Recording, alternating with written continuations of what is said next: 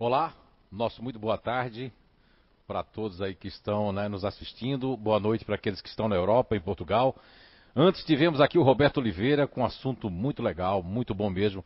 Essas questões aí da revista Espírita e elaborada por essa equipe fantástica aí que domina aqui o Espiritismo para que a gente possa ter esses dois assuntos durante o nosso projeto de identidade eterna. Bem, faz algum tempinho que nós tivemos aqui. A Beatriz esteve aqui na frente aqui fazendo uma substituição ali. Quero agradecer a Beatriz, né? Krüger, né? Castro. E dizer para vocês que nós vamos dar uma sequência diferente hoje e para que possa ficar bem entendido essas questões. É, algumas pessoas de, haviam falado, ah, mas falou muito pouco é, do cérebro, da, dos três cérebros, para nós entendermos bem. Então hoje nós vamos fazer um apanhado dos três cérebros e depois vamos entrar já no numa das inteligências, ok? Então eu daqui a pouco vou dar uma um ponto onde vocês podem fazer suas perguntas, tá?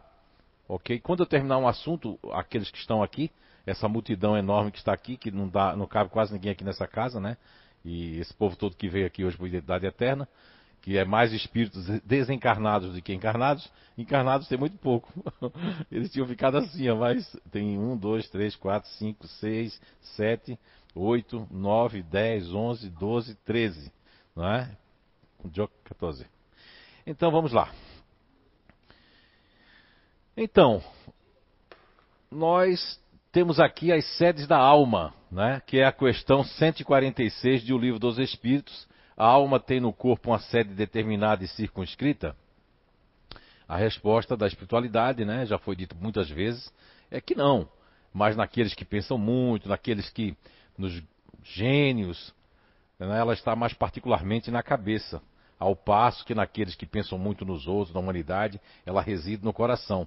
E aí, como Allan Kardec, além das revistas espíritas, ele foi um grande estudioso do magnetismo, do mesmerismo, então ele se motiva a fazer a questão 146A, onde ele pergunta: o que dizer daqueles que situam a alma num centro vital?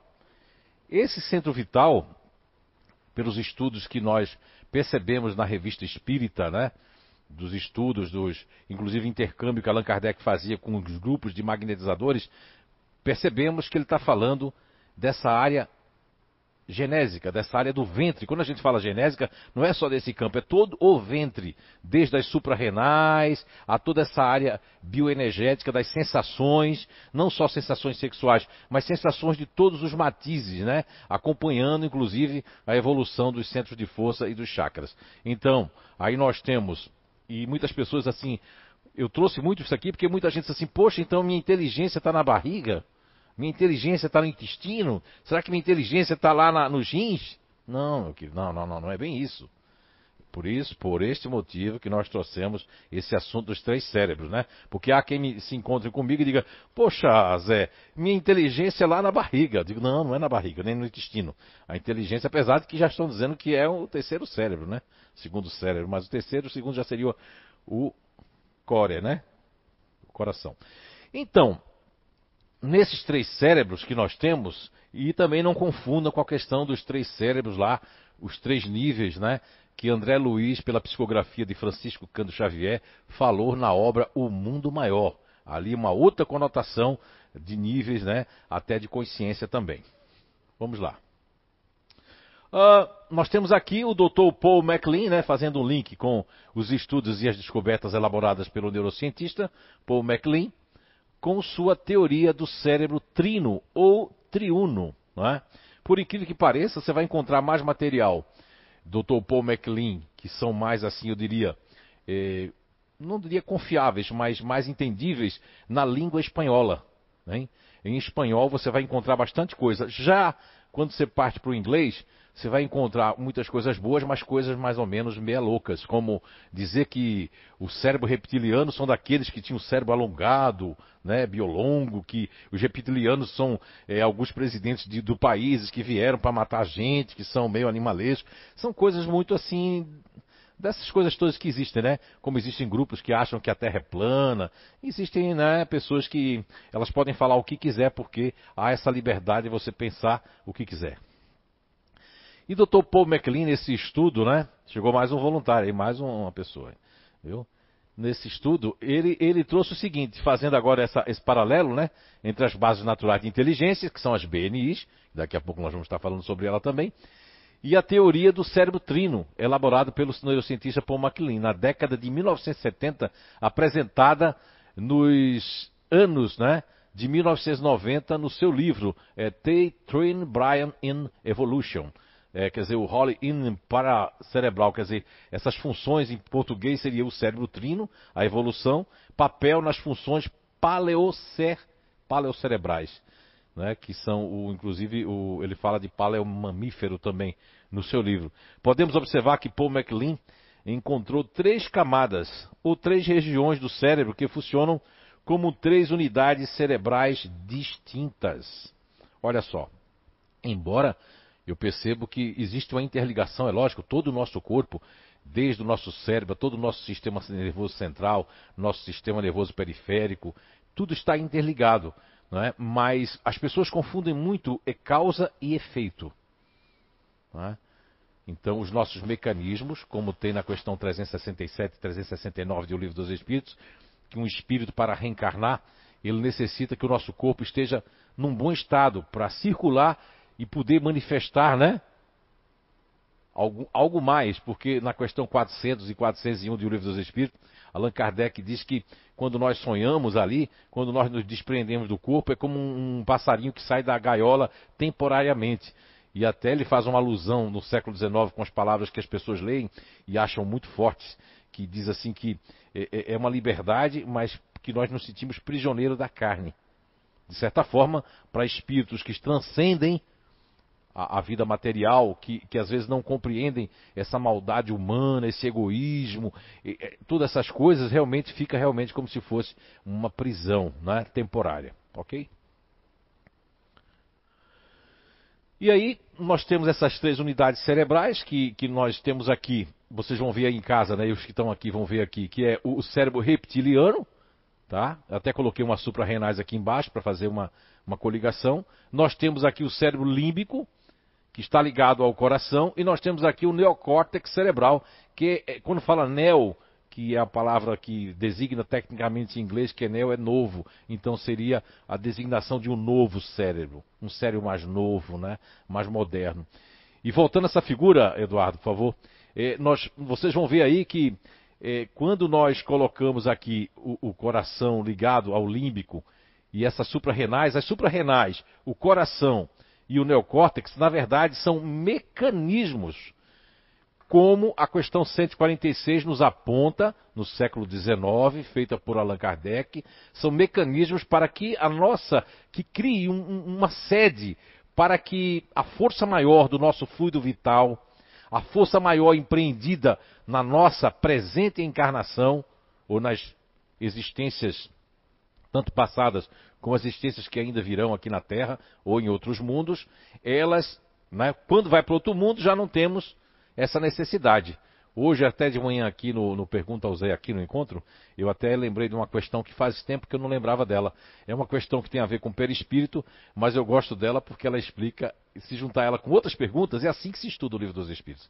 Quando você junta uma pergunta a outra, você entende. Então, quando você lê a pergunta 95, que está falando do perispírito a nível de. É, de demonstrar que o perispírito toma outras formas, e aí Allan Kardec recebe a resposta de que quando os espíritos se apresentam aqui, aqui na Terra, eles tomam a forma daqui. E também fala ali no, no Perispírito, na 94, na 93, que os espíritos têm a questão de, de quando eles vão para o mundo aqui da Terra, tem que vestir a roupa daqui. Se for para outro mundo, tem uma outra roupa. Tem uma outra constituição de roupas, né? Isso é interessante. Vamos lá. Vamos partir agora Vejam aí essa figura em casa que o Eduardo vai colocar para vocês. E eu vou estar tá narrando aqui para vocês. A lá esquerda, a figura que vocês têm à esquerda do monitor, do, do, monitor de vocês, nós temos ali mais um cérebro mais ampliado, onde tem o córtex, a posição mais ou menos do córtex, a posição é, desse cérebro, dessa região que foi nominada de límbico, né, límbico ou mamífera também, em muitos casos, e vocês têm aí a região ali, né, que está perto do bulbo, né, do tronco encefálico que, está ali na, no, nos, onde tem a fábricazinha de peptídeos, nós temos ali o cérebro, a região réptil ou reptiliana, como nominou assim o Dr. Paul MacLean. Agora em casa, prestem atenção aí vocês aqui, nós temos aqui o neocórtex que é mais recente e está relacionado às decisões racionais. É aí essa sede que as pessoas mais racionais, a inteligência racional, elas conseguem se manifestar como a resposta que Kardec recebe naqueles que pensam muito, naqueles que o gênio está mais localizada na cabeça. Isso, né? Eu até gostaria de voltar aqui para vocês. Isso tem uma lógica muito fantástica. Por quê? Se nós percebermos que pessoas racionais, como os grupos distantes, como Albert Einstein, como Bill Gates, como tantos outros, é, de Moraes, tantos outros que existem aí como cientistas, mentes brilhantes, mas aquelas mentes também que podem acontecer das pessoas se divirtuarem, como Osama Bin Laden, como outros que ficam na sua distância, no seu silêncio, mas com a mente para arquitetar coisas boas, como também arquitetar, infelizmente, coisas negativas, como aquele lá do Wall Street, né? Acho que o Roberto Oliveira sabe o nome do cara, uma vez que, não sei se ele foi preso, o cara era o, era o cara fantástico lá de Wall Street, o cara era um crânio lá, esse também era um, um, um distante, é, do grupo distante. Agora, veja como é importante essa questão da sede da alma dos racionais, porque se uma pessoa ela vem com a proposta de usar todo o seu intelecto, de usar todo o campo racional, se ela vai navegar nos outros cérebros, ela vai subdividir ou dividir a sua capacidade de ter uma inteligência nata e de ter realmente aptidões direcionadas naquele, naquele setor. Então existe uma lógica para isso. Não é porque, ah, não, você agora vai nascer aqui, não. Essas séries da alma é muito importante. Bem, daí agora eu, queria, eu quero que o Eduardo coloque para vocês vocês estão aqui me acompanhar. E aí o cérebro mamífero, né, ele na camada intermediária é ligado ao emocional. Ou seja, vamos dar uma explicadinha aqui para o pessoal. As pessoas que reencarnam ou que na presente existência têm uma ligação maior com este cérebro, com esta, esta região, nada mais é para capacitá-la de empatia Lógico que o cérebro mamífero está aqui, mas é tão forte a questão da sede da alma do coração que hoje neurocientistas lá de Montreal e, e teve outros que começaram, né, como o Dr. Paul Pissel, que fez um trabalho fantástico aí, memória das células, que com, demonstrando que o próprio coração ele já desencarnou já, e alguns anos atrás, mas ele começou aquela pesquisa dele mostrando a força magnética que tem o coração. É através desta força magnética dos emocionais, uns com maior nível e outros com médio e outros com menores níveis, que eles têm essa capacidade de observação emocional, de percepção emocional, como se fosse uma psicometria, mas é diferente, são ondas, né? Nessas ondas eletromagnéticas, porque quando nós falarmos ali dos ativos, nós vamos falar um pouquinho sobre onda, porque apesar que a física tradicional, é? a física tradicional aponta que uma onda ela não carrega matéria, ela só pode carregar energia. Mas depois, com o advento da, me, da física, da mecânica quântica, da física quântica, cientistas chegaram ao ponto de ver, não só no vácuo quântico, mas perceber que existia uma dualidade onda-partícula. E uma partícula não deixa de ser uma matéria mais quintessenciada. Só que no, na ciência materialista, aquilo que não podemos apalpar não é matéria. Ok? Mas neste, neste canal eletromagnético do coração, tem vários cientistas hoje, o próprio eh, Bruce Lipton, entre outros, estão chegando ao, ao, ponto de perceber que há uma comunicação muito grande nas pessoas. exatamente isso que nós sabemos aqui, que nós que já temos um conhecimento aí da, da descoberta da ferramenta, que as pessoas emocionais elas têm uma comunicação, uma empatia, uma, uma energia que proemana e consegue conquistar as pessoas e muitas vezes consegue é, mexer com as energias também do ambiente, tanto para captação negativa como captação positiva.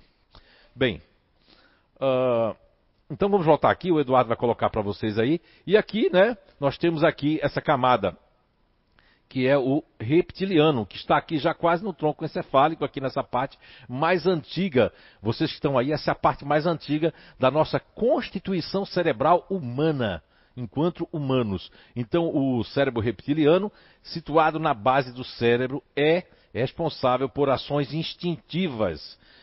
Eu percebi ao longo dos anos, né, com muitos contatos com muitas pessoas, milhares de pessoas né, aqui e de outros países, que as pessoas que são que têm esse, essa inteligência ativa, que está ali, não está lá nas suprarrenais. As suprarrenais, elas são os órgãos como dizia o próprio Sócrates 400 anos antes de Cristo, homem cabeça, homem peito e homem ventre. Não é aqui que está pensando, não é aqui que a Gabriela Lana, por exemplo, que é ativa, está pensando, não é aqui. Ela está pensando aqui. Mas ela usa todo o cérebro, porque o mecanismo é para nós usarmos, só que ela não consegue ultrapassar as barreiras. Se ela ficar o dia todo tentando só usar o racional, ela vai ficar tão fadigada que se chama fadiga adrenal. Ela vai ficar, e se ela passar o dia todinho se mexendo, é capaz dela ter um cansaço mais prazeroso, mais gostoso. Então, ela tem que mixar isso aí, não é? Então, ao longo dos anos eu percebi, eu, eu, eu cortei, quando eu cortar assim, eu sair de um assunto, vocês fazem eu voltar, porque às vezes eu volto. É que é muita informação. Então, há muitos anos para cá, eu percebi boa parte das pessoas instintivas, principalmente de, de, do GNI, que tem dois GNIs ativos, que eles têm, eu não vou dizer agora, porque hoje a gente vai falar um pouco, eles têm uma capacidade instintiva, intuitiva, porque o instinto traz bastante intuição. Tanto que Allan Kardec recebe a, a resposta no capítulo do livro dos Espíritos, Instinto e Inteligência, né? Que o instinto muitas vezes pode nos salvar. Essas pessoas ativas, elas são mais instintivas. Elas têm aquela premonição, intuição, porque o instinto ele larga uma energia às pessoas ativas que, em termos de ondas, está dentro de ondas longitudinais, que vai para trás e para frente, em vez de ser as ondas transversais, que nós vamos trazer no nosso livro, né, que não é nem do Zé Araújo nem do Fernando Mendonça.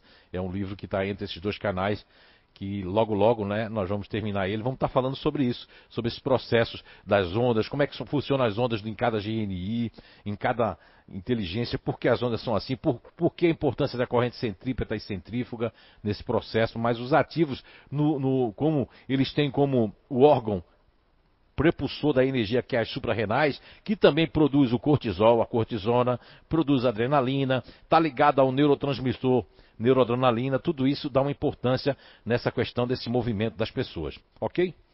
Vamos lá. Preparem as perguntas aí. Eles, é que eles estão meio surdos, viu? Eu tive que gritar.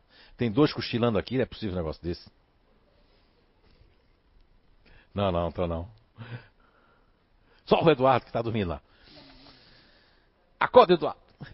Agora, Eduardo vai mostrar para vocês, eu quero que vocês vejam aí em casa, do lado esquerdo, nós temos aqui o neocórtex cerebral, mais ou menos mostrando, porque até hoje tem pessoas que identificaram, mas o neocórtex está mais no, no, É a parte mais nova do cérebro, está mais na frente, né? Segundo cientistas, neurocientistas da área da neurociência também. O neocórtex cerebral aí está ligado ao racional, ao cérebro que nós chamamos cérebro racional. Eu é que coloquei este nome, me responsabilizo em tanto por tal. Viu? É o cérebro neocórtex, que é o cérebro neocórtex. Depois nós vamos ter Vejam aí, o Eduardo colocar para vocês, que é o sistema límbico, que é o cérebro emocional, é? que está ligado ao límbico, tá certo? Cérebro límbico. E depois nós vamos ter os, o tronco encefálico, que é o cérebro ativo. Está aqui, essa camada mais antiga do nosso cérebro, né, da nossa evolução, que é o tronco encefálico, que é o cérebro ativo. Isso tem uma lógica muito grande, o cérebro ativo está ali. Vejam bem. É, é nessa parte que a ciência num todo, a ciência da medicina contemporânea, inclusive a, a medicina chinesa, entre, entre, outras medicinas, né, e até inclusive alternativas, que chegaram uma conclusão de que essa parte, essa parte do cérebro aqui que, que está ali, não só passa o tubo neural por esta, por esta parte, mas também é uma parte que tem uma ligação muito forte com a amígdala cerebral. E eu soube por esses dias que agora essa amígdala aqui mudou de nome, né? Para ninguém confundir, né? Essa amígdala agora tem um outro nome que eu esqueci. Tom Silas, não é axilas, é Tom Silas, não é isso? Muito bem. Então, Tom Silas, né? E porque isso é muito importante, porque eu tinha acabado de dar uma palestra aqui, ou foi, um, ou foi uma Identidade Eterna disso, eu acho que foi uma Identidade Eterna. E aí, isso faz alguns anos, né? Acabei de falar sobre a amígdala, falei aquele, aquele case que tem, né? é, que deve ter na internet da moça que tirou as amígdalas, né? As amígdalas né, cerebrais e ela começou a não ter medo de nada. Tinha medo, não tinha emoção, não tinha nada. E aí me encontrei com a senhora que estava aqui no Identidade Eterna, na rua 15 de novembro, aqui em Blumenau, Santa Catarina, Brasil. Vocês imaginem que ela se encontrou comigo e a mulher já foi dizendo assim: o senhor dando de dedo em mim. Se houvesse pandemia naquela época, ela não tinha me reconhecido. Porque eu estava de máscara preta, hoje óculos preto, então ninguém sabe quem sou eu na rua. É? Agora, como eu tava, não tinha pandemia, ela disse: O senhor é um mentiroso, porque o senhor disse das amígdalas, das amígdalas, minha irmã tirou as amígdalas e continua uma cagona, medrosa, não é? Não sai de casa. Eu digo: Mas a sua irmã, a sua irmã tirou as amígdalas cerebrais? Ah, não, ela tirou da garganta. Olha só.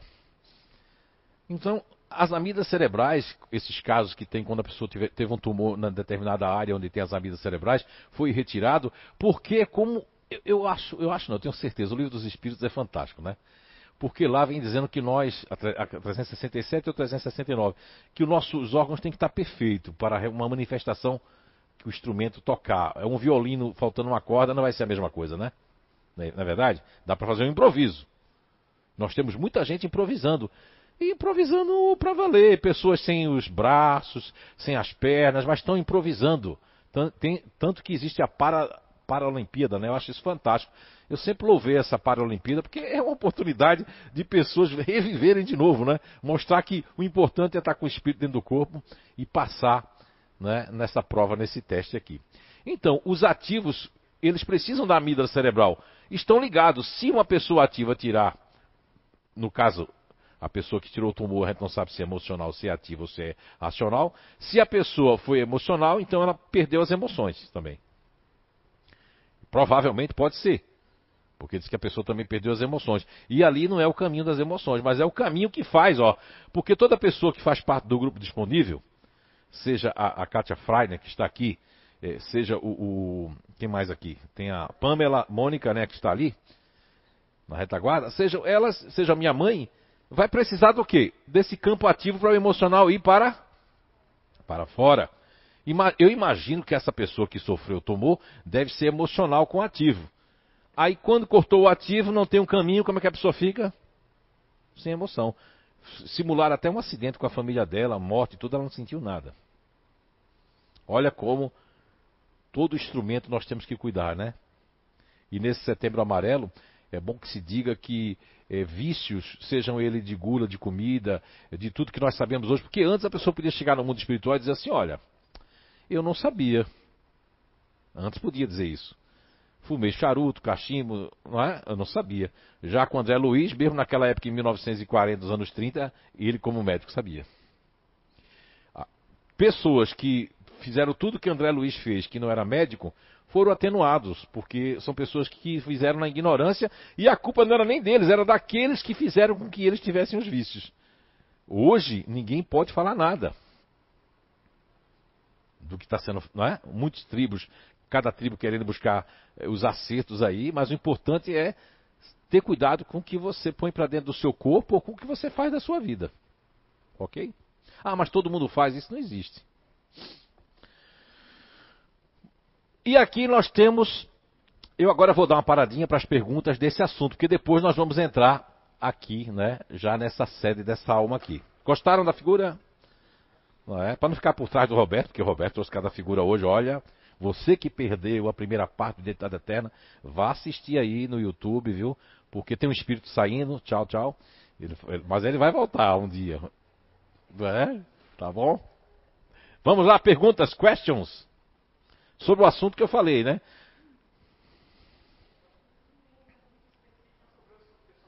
aquecendo ainda, é, né? É, Mas ser. eu tenho algumas perguntas aqui que tem relação com o que o Roberto falou ali. Pode ser? O Roberto falou? Uhum. Mas então o Roberto responde. Mas pode Ah. ser, pode ser. Aham, bem legal. Aí tá aqui a primeira pergunta, né? Na questão é, 459 do Livro dos Espíritos, os espíritos influenciam em nossos pensamentos e nos dirigem? A questão é no futurista racional, que vive pensando nessa influência mais constantemente. Tenho muitas ideias, mas logo elas se perdem. e eu esqueço delas, ou simplesmente a ideia é boa, porém não tem como alcançar o que eu tenho pensado. Tantas e tantas ideias, sugestões me vêm à mente. Como um futurista racional pode superar tais pensamentos? Numa hora me deixa feliz, na hora me deixa triste. Como que eu posso é, alcançar isso? Bem, foi até bom você não me dizer o nome da pessoa, mas eu vou falar o seguinte. Essa, essa, essa câmera, essa câmera. Essa é minha preocupação quando eu falo, as pessoas não entendem. Pô, o Zé fala tanto em misticismo dentro do, do movimento espírita e dentro acaba afetando de certa forma é, a doutrina. Não afeta a doutrina nos, nas suas bases, não é? Fundamentais, nas suas bases ali que são de, de kryptonita, não, não afeta. Agora, afeta outras pessoas, né? Porque veja bem, na questão 459, Allan Kardec recebe essa resposta. Mas na 456, se você juntar 456, 457, 458, 459 e fizer um resumo, vai perceber que os espíritos eles só dão atenção àquilo que lhe chama atenção. Um espírito que está com depressão, uma pessoa que estiver alegre, ele não vai conseguir. Agora, o que eu fico preocupado nesse, nesse negócio ali, o futurista racional, ele não precisa de obsessor para esquecer as coisas. Não precisa, não precisa, não precisa. Não precisa. Não é, Beatriz? Não precisa. A Bia está comendo. Está com vício. Viu? Que agora, como tem pouca gente, eles até podem comer tudo aqui agora. Tem um que está deitado, o outro está levando é, é, ultravioleta ali. Tem gente levando ultravioleta dos espíritos. Hoje me fizeram a pergunta de manhã. Veja bem, Olha só, eu tenho três filhos, né? Que eu não sei se foi para poder educar a meu espírito, não sei. Três filhos futuristas. Racionais. Um não é igual ao outro. Mas percebam que pessoas racionais, não vou apontar porque eu não sou de apontar. Eu não gosto desse negócio de apontar. Obsessor. Não ligue para isso. Os racionais por si só, eu fiz um teste quando morava aqui, nessa rua aqui atrás, vocês que são de Portugal, da Europa aí, é uma rua aqui por trás. Não é por trás dos montes, mas por trás aqui desta outra rua. Numa ligação, os espíritos fizeram, ó. E depois a gente descobriu que numa linha reta, aqui dá exatamente na casa onde eu morei. É? Exatamente lá. Né? Até onde eu fazia oração, direto. E lá, quando nós morávamos ali, a nossa filha era uma miúda, como dizem em Portugal, uma miúda de seus 14 anos, 13 anos, e ela estava a arrumar né, o seu né, bed home, o seu quarto lá. E aí eu tinha combinado, com, e é combinar uma coisa com a pessoa ativa não é fácil, viu? Mas por quê? Tem muita coisa que fazer. Eu digo, não, é um teste, eu preciso descobrir um negócio. Eu, como cientista, né? Cientista morar em casa, cientista não nasceu para estar tá casado, nasceu para estar tá no mundo, assim, porque a gente tem compromisso e ali eu queria fazer o teste em casa. E dali em diante eu fiz uma descoberta muito boa, né? Que a gente vem comprovando em vários lugares, né? Do mundo. Que o teste foi o seguinte: ela estava arrumando as gavetas dos seus quartos, que era um milagre já, inclusive, sob livre e espontânea pressão da sua mãe ativa e aí arrumando. E eu digo, vou fazer o teste agora. E tava passando uma cantora na época que fazia, eh, que fazia muito sucesso, que era Katy Perry, né? Katy Perry, né? Com a música. Ah, e aí ela gostava. Não, a outra era outra. A outra era. Que fez um filme também, que fazia um filme do School lá, que era. Não é a Hannah Montana, não, a outra, como é o nome dela? É, tinha uma outra lá, que também canta música ali, que eu esqueci o nome dela agora. E aí ela gostava muito. E aí eu pedi pra mãe dela chamar a mãe dela, chamar ela pra cozinha para ajudar. Débora! Aí é um, é um já, né, naquela época. Hoje não. E aí correu pra cozinha. E a mãe dela começou a dizer, olha isso aqui, me ajuda, põe a coisa. Aí depois dali, ó só. Ela no quarto, ela estava fazendo uma coisa. Ela foi para a cozinha fazer outra, dali eu chamei, que aí era o teste era esse, eu chamei, vem cá, Débora, o que tá passando aqui? Coloquei tudo de propósito, meu Deus. Aí ela, meu pai, e tal, tal. E era exatamente o que eu, o que eu queria dar para ela, que era essa fita cassete, né, que eu, era presente dela, ela não sabia. Ela adorou, assim, de quem é? Tu pegou emprestada onde? Está, é a televisão, é o, o cassete, não sei o quê. Ela ficou ali comigo. Depois de um tempo, eu digo, vou dar um tempo agora, eu digo, perguntei assim, ô filha, tu não tem nada que estás fazendo não? Não estás fazendo nada? Ela disse, não, não. Não tenho nada, não, estou fazendo nada. O quarto dela estava uma bagunça. Eu peguei, desliguei. Que é isso, pai? Vem cá. Levei ela até a porta do quarto. Eu disse assim: Você lembrava disso aqui? Ela disse: Meu Deus, pai, esqueci completamente disso aqui. Bem, é muito simplório esse exemplo que eu estou dando. No segundo ou no terceiro e-book do Identidade Energética, eu vou trazer essas questões psíquicas dos grupos naturais de inteligência, onde eu vou estar colocando exatamente o diferencial em termos de aglutinação de informações, memória dos grupos naturais de inteligência pela primeira vez, a nível energético, psicoenergético. Ou seja, existe aquela memória de curto prazo, de longo prazo. Se a gente fizer uma, uma, uma, uma comparação muito aqui chula, rápida, entre os diferentes e os futuristas, nós vamos perceber que nossa atriz aqui do vídeo, que está aqui, vou vir um autógrafo daqui a pouco para ela, não é? A Letture, Letture Lance está aqui. Ela, por exemplo, a memória da Lettius Lance e a memória da Beatriz Castro, que está aqui, vai ser bem diferentes, porque a memória da Beatriz, que está aqui, é de long, long, long time, de longo, longo, longo, longo, também longo prazo. Para muitas coisas. E as coisas que é negativa, por exemplo, para a Let's Lines aqui, ela ela se não foi importante, não foi na linha de interesse, e a Let's Line, assim como muitos futuristas racionais, tem milhões de ideias, milhões de coisas que vêm para fazer. Aí, daqui a pouco, se aquilo, ela tiver, se ela se conectar com outra coisa, aquilo sai no vácuo. Não é isso, Let's Line? Então não precisa de obsessor, minha querida ou meu querido que fez essa, essa pergunta.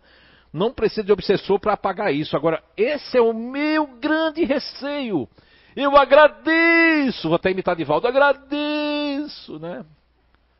A Papai do Céu, a espiritualidade, antes de me tornar adébito espiritista do espiritismo, eu fui ateu durante quase três anos. O facto, como diz os portugueses, de eu ter me tornado ateu, revoltado, descrente, mas aquela revolta passou, comecei a estudar Carl Sagan, entre outras, como o professor Clóvis Nunes, né? Ele, ele também gosta dos sumerianos, fui estudar a questão. Não tinha livro ainda como tem hoje, documentários como existem hoje dos, é, dos ast antigos astronautas. Então eu estudei muitas outras coisas, estudei o budismo, Siddhartha Gautama, né?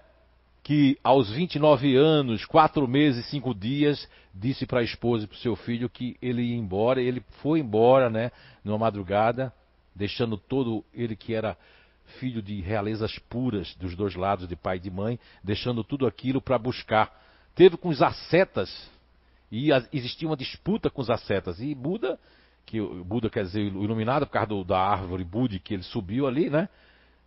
Siddhartha Gautama, ele, ele com os ascetas ali fazia dias sem comer, macerar o corpo, tudo isso ele passou. E logo depois de tudo isso ele viu que a importância não estava aí. Então, fazendo a comparação do que o Siddhartha Gautama passou, né, para se iluminar cada vez mais, comparando aos espíritas que buscam respostas negativas, assumindo para, agora não é a resposta mais dessa pessoa, assumindo para a espiritualidade os seus compromissos e o entendimento de si mesmo, ou de si mesma, né? Dá para ver que a pessoa fez a pergunta não conhece ainda os processos eh, sobre os futuristas né? de um modo geral, né, né, Beatriz? Porque tem que se aprofundar mais. Quanto mais eu conheço sobre mim e sobre os outros, muito mais longe eu começo a enxergar a mim e aos outros. Ok?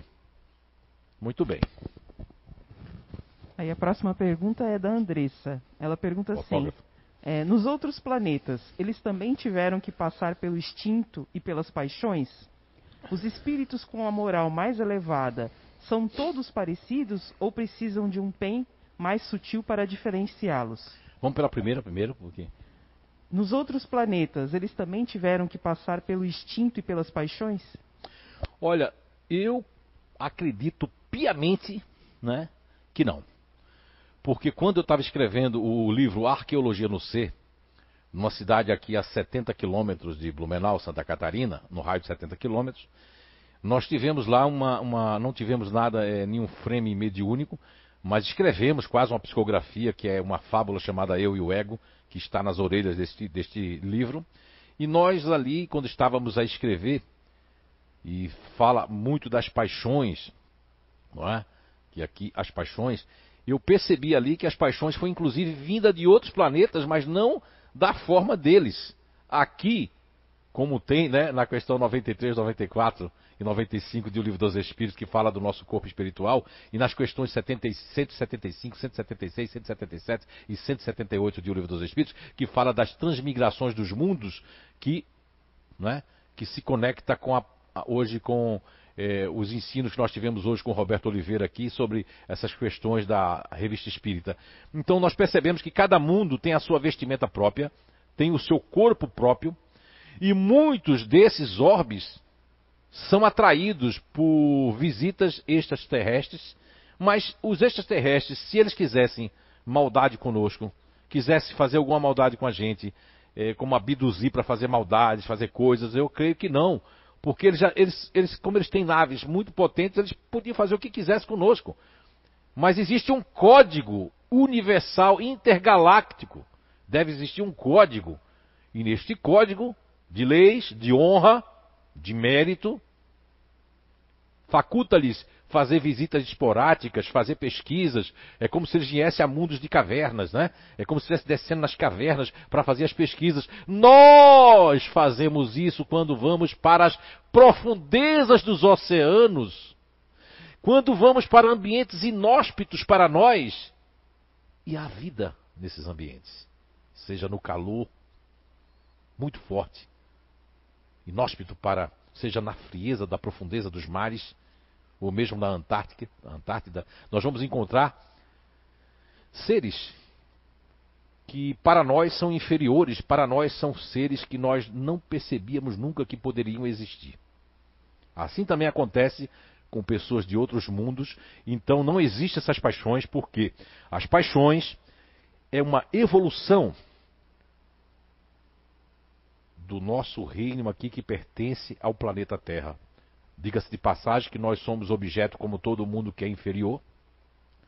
Nós somos, nós somos objetos de, de transmutações, seja no DNA, transmutações é, corporais, melhoramentos né, em nossos campos, mas não podemos nos furtar a gravidade, que faz parte da matéria mais pesada que nós temos no planeta Terra.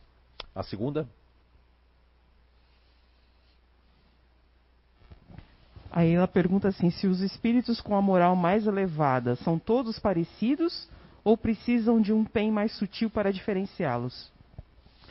Não entendi um pouco essa, essa partezinha do meio ali.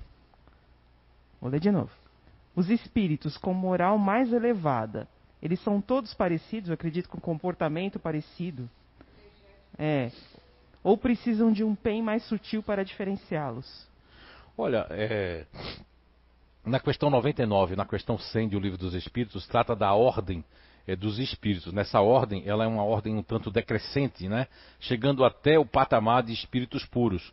É, segundo toda a literatura espírita, principalmente as obras básicas, nos traz as informações de que quando nós atingimos um certo grau, que seria do espírito puro, é a palavra da nossa linguagem. Kardec, por duas ou três vezes ao longo do livro dos Espíritos, recebe, é, não diríamos assim, recebe um puxão de orelha, mas recebe uma resposta muito ríspida, dizendo: não importa o que vocês, importa, o que importa é que não existe, não existe vocabulário para os espíritos avançarem tanto que em três ou quatro perguntas do livro dos Espíritos a resposta é: vocês não vão entender, vocês não estão preparados para saber.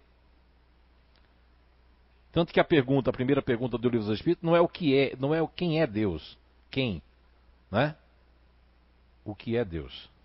O que é Deus, né? E não quem. Não é um quem de pessoa, quem. Quem é qualquer um é quem, né? Agora, como diferenciá-los? Olha, são várias maneiras. Por isso que eu gosto muito, eu vou repetir, me tornar repetitivo. A pessoa que fez a pergunta, se puder abrir agora a questão 94 e 95 de O Livro dos Espíritos, abra na questão 95, eu acredito que é 95 ou 94, que lá está explicando essa questão do nosso perispírito, quando nós estamos nos sonhos, até para nos apresentar em sonho, é, e também está falando na 94 lá, da questão da vestimenta da terra. Nosso perispírito é uma roupa daqui. Então, quando o espírito, até inclusive na 94, é 94, 94. A, 94A. É, eu acredito que é 94A que Allan Kardec faz a pergunta. É, é, a resposta vem explicando essa, as, essas aparições ali. Que espíritos, mesmo que vindo de outros de outros mundos, eles vão ter que vestir da terra. O que existe. Aí é que eu pego pela ordem. Por que eu puxei essa ordem? Vamos pegar a lógica. Eu gosto muito de usar lógica. Pegamos a ordem, pegamos a questão 95 e vamos ver que o que é que existe mais aqui no grau maior? Espírito puro, né? Mas está dizendo que não precisa reencarnar, mas se quiser pode. Então, esses espíritos pegam a vestimenta mais top que tem, tá certo? Que é do espírito puro, e quando ele se apresenta, as pessoas vão achar que é Nossa Senhora, vão achar que é um espírito de luz, que é Jesus, vão achar que, como Moisés achou, porque ele transcende luz, ele pode usar. Hoje em dia é mais difícil de usar a voz direta, ou a escrita direta, mas se existem espíritos lá embaixo, quando eu digo lá embaixo, não existe lá embaixo, lá em cima, que pode fazer os fenômenos de parapirogenia, quando eu tive no, no, com o Roberto Oliveira em São Paulo, no IBPP, né? E Instituto Psicobiofísicos, né? De, de isso, brasileiro. Nós tivemos lá, é, lá tinha vários, o Roberto pegou várias fotos de, de fenômenos, mas ali é os espíritos mais usando a coisa mais rudimentar, fazendo o parapirogenia, fogo, fazendo coisas, né, marcas, pedras se movimentarem. Isso é uma coisa mais pesada e rudimentar. Agora, um espírito de um quilate maior, ele vai se apresentar em forma luminosa, em forma que vai impactar muito, seja através do sonho ou seja através de uma aparição para qualquer pessoa. O impacto é muito grande pela vibração da luz, mesmo ele sendo de um mundo mais evoluído ou de outro mundo, quando ele veste essas vestes que são muito mais né, pomposa no sentido, não no sentido de pompa, mas no sentido de, de extravasar uma luz, extravasar todo. Tanto que nos livros, eu acredito que é o Caminheiros do Bem, como nos livros de André Luiz, tem uma coisa parecida que é a questão de que quando essas pessoas estão dando palestra, as pessoas ficam inebriadas com a vibração que sai das palavras dessas pessoas. Por causa do quê? Porque elas já nutrem muita paz, um amor que não é um amor possessivo, não é que é a questão da autodoação e da doação para as pessoas. Ok? Mais uma? Estão tirando meu couro hoje, mas tudo bem, vamos lá. Mais uma então, da Graciele. Em relação ao instinto, nas pessoas ativas, costumo ter muitas intuições mas fico insegura em muitas, situa em muitas situações por conta do que é o instinto e do que é o ego. Tenho medo de interpretar equivocadamente esses avisos. O que devo avaliar para conseguir diferenciar o instinto do ego? Então, vamos ver lá. Ao longo de todos esses anos de pesquisa e de estudo, nós percebemos que as pessoas aqui da casa, vamos dar um exemplo daqui de pessoas que eles conhecem, quando elas estão equilibradas, porque quando é que o ativo está equilibrado? Quando ele dominou sua raiva contida, quando ele domina aquelas formas de pensamentos que vêm, eh, porque os ativos têm umas formas de pensamento que são pesadas, são coisas do arco é, de tirar. Os, olha, eh, os ativos não têm nem coragem de dizer o que passa pela cabeça deles. Se eles disserem, é capaz das pessoas tomar um susto. Quando os ativos, de uma maneira geral, eles conseguem dominar como tem no Evangelho segundo o Espiritismo, né? Os bons espíritas.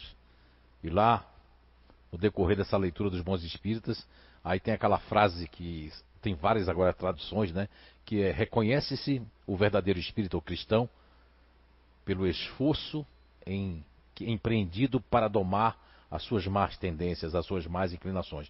Não importa se a gente vai reencarnar num campo, num filtro ativo, que é o cérebro reptiliano, num campo, num filtro neocórtex cerebral racional ou num campo filtrativo emocional. O que importa é que, por estarmos nesses campos e nessas respectivas sedes da alma, existe uma programação para que nós possamos evoluir. Vamos dar um exemplo das pessoas que vêm no, no campo ativo. São pessoas que vieram para ter um, instinto de intuição muito forte. E elas tinham. Teve gente que disse: Olha, Zé, eu tinha uma intuição que era fantástica e tá, tá, tá. Mas depois que eu conheci o meu marido, minha intuição. Eita, isso aqui tá veio. É que o marido tirou o sossego dela. Ou vice-versa. E aí a pessoa depois também veio os filhos, porque os ativos a maioria deles, quando foram pai ou mãe, me diziam: Eu tenho cada sonho com meu filho. Ou eu tenho cada. Eu, a, Anice mesmo me via dizendo que ia acontecer alguma coisa, acontecer alguma coisa, acontecer alguma coisa com a Débora, até que um dia aconteceu. Mas ela disse isso há muitos anos atrás. E depois tinha parado. Aí um dia aconteceu, né? Um evento que foi um acidente. Mas não era intuição, tá vendo você? Era uma questão de preocupação, porque eu estou meia preocupado, preocupado em desequilíbrio. Todos nós, eu e qualquer um aqui, e você aí, qualquer um de vocês aí, podemos passar um período com um certo desequilíbrio. Há aquelas pessoas que tomam a decisão, eu não quero mais isso para mim, e há aquelas que se deixam naquele, naquele sentimento, naquela necessidade, se deixam levar por, por essas. Aí perdem. Não é que perdem, ficam um tempo com essa questão de dúvida. Aí os ativos eles entram numa dúvida, porque eles gostam muito de ser honestos consigo mesmo, porque são muito diretos, não quer perder tempo. Aí eles entram na dúvida: será? Ai, eu não sei, parece a janela aqui. Eu acho que vai acontecer alguma coisa, mas eu não sei se vai acontecer ou não vai acontecer. Mas como diferenciar é exatamente isso. Se eu estou bem, sou ativo ou ativa. Se eu estou bem e de repente me vê aquela intuição, olha, e está lá nas obras espíritas. Tem a intuição nossa, que no caso dos ativos instintivos, ainda tem o anjo da guarda, né? Os espíritos protetores. Não é? E que é e os espíritos protetores também podem abandonar a gente? Pode, pode. Está lá é, é, na questão 190. 190. Hum, é 193 ou 192 de O Livro dos Espíritos. Que Allan Kardec pergunta, é que vai dar. Olha, eu posso estar errado aqui, mas a, a, os anjos da guarda e, e, os espíritos protetores vai da questão 489, não, da 400 e da 489 a 495. Aí você vai ler que existe um momento que Allan Kardec pergunta e a resposta sim. Pergunta se o anjo da guarda, nosso espírito protetor, nosso guia, pode nos abandonar. Diz que sim, mas é que ele vai se afastar porque você não está ouvindo, a gente não está ouvindo. Os ativos não são os mais teimosos, por incrível que pareça. Os mais teimosos são os racionais para escutar, para escutar o, o, o ei, ei, ei, e o racional. Não é? Tem o racional para fora. Racional... É, por quê? Porque eu tenho raciocínio meu. Eu penso. Não é? Racional, racional, é, racional tem aqui, tem três. É três, né? Três racionais aqui. Agora, eu já até avancei na resposta, porque eu quero finalizar dizendo que essa questão do, dos, dos, guias espirituais é, se afastar da gente, até na resposta né, da 493 ou 492, agora eu me perdi se é 492 ou é 4, que a resposta para Allan Kardec é que, que eles podem voltar quando a gente chama, mas não é só chamar assim, ei, espírito protetor, não, é chamar com a boa ação, é chamar com arrependimento, é chamar com a, a mudança. E aquilo dá uma limpeza na gente também, né? E faz com que os ativos eles voltem a sentir as suas intuições. E com sentindo essas intuições, porque mesmo mesmo mesmo não tão equilibrados, sofrendo, as intuições não deixam de ser verdadeiras não. Agora o que entra o que essa pergunta foi muito bem formulada, o que entra é a dúvida. E a dúvida entra, veja como a dúvida é perigosa nos racionais, porque o racional ele, ele racionalizou que ele não tem dúvida. Eu vou pela esquerda. E aí quando vai para a esquerda, que é o atalho, puf, dá o problema, né? Porque ele, ele, ele pensou tanto. Quando os racionais eles não estão bem, eles fazem, eles vão perguntar para os parentes, já viu? Só que eles perguntam para a gente, mas já sabem da resposta. Porque faz assim, o que, que tu acha? Eu vou para a esquerda ou para a direita? Acho que vai para a direita. Eu vou para a esquerda! Ah, eu vou para a esquerda.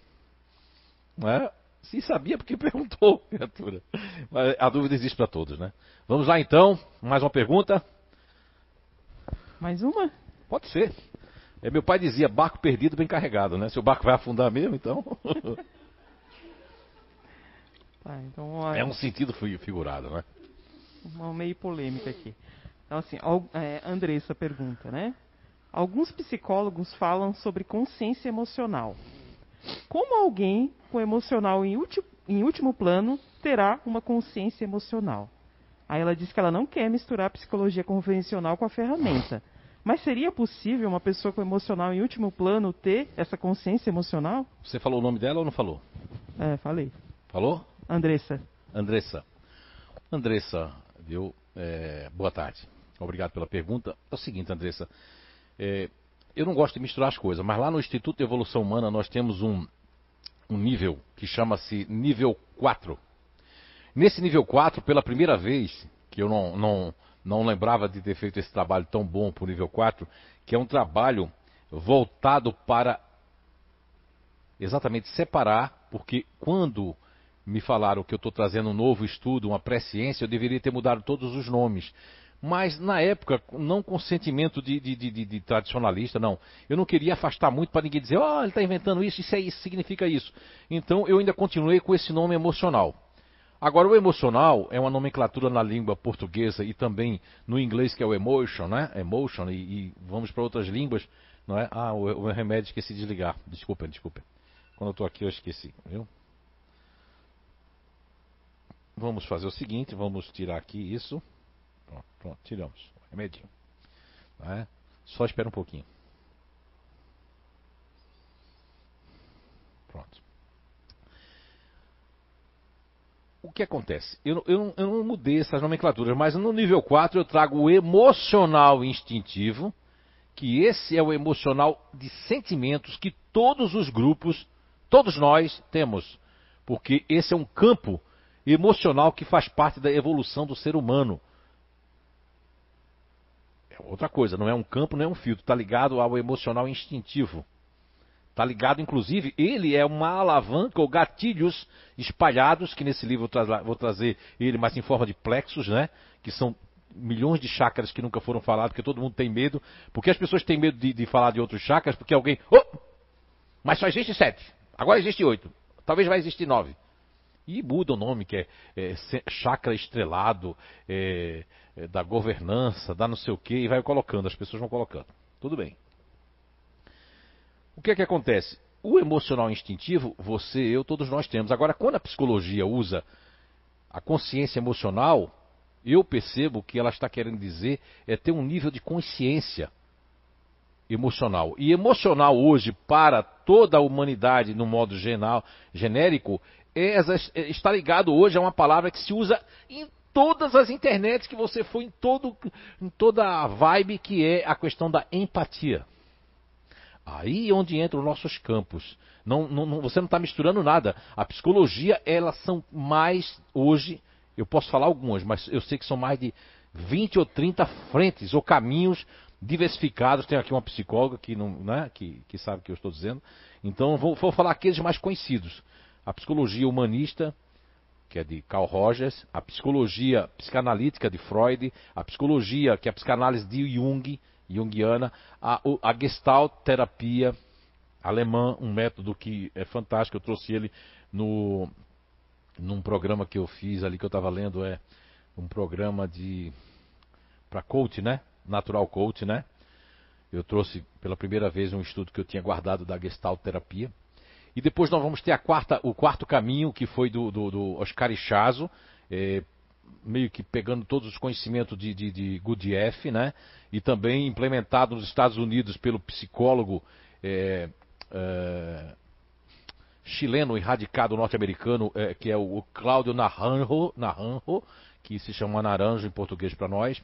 E depois nós vamos ter outros caminhos é, psicológicos e psíquicos, que são outras é, alternativas, que são muitas e muitas e milhares. Agora, convergem todo mundo, porque existe aquele modismo, né? No Brasil, principalmente, a gente pega algumas palavras que estão muito fortes, estão tendo força. Houve uma época que foi coach, aí todo mundo se tornou coach, aí agora Coach ficou uma coisa tão assim que a pessoa não quer nem ouvir falar em coach mais. Assim foi com consultoria, também foi com marketing, foi com merchandising e agora a onda do momento é exatamente não só a consciência emocional, mas como a empatia, querendo que todos nós vamos tentar desenvolver em níveis muito iguais de empatia. Impossível. Agora, a empatia da qual Jesus Cristo falou, essa cabe a todos nós, que é a caridade moral e a caridade, se pudermos tirar do nosso supérfluo até aquelas pessoas, a humanidade não passaria fome. Ok? Muito bem. Tem mais? Depois eu continuo, agora são seis horas já, o remédio não.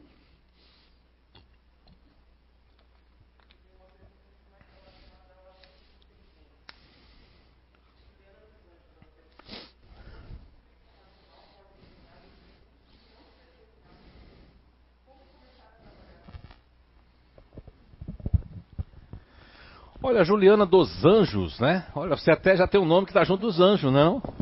Juliana dos Anjos, ela pertence aos anjos. Eu vou repetir que eu acho que meu microfone tá ah, ruimzinho, o pessoal não entendeu.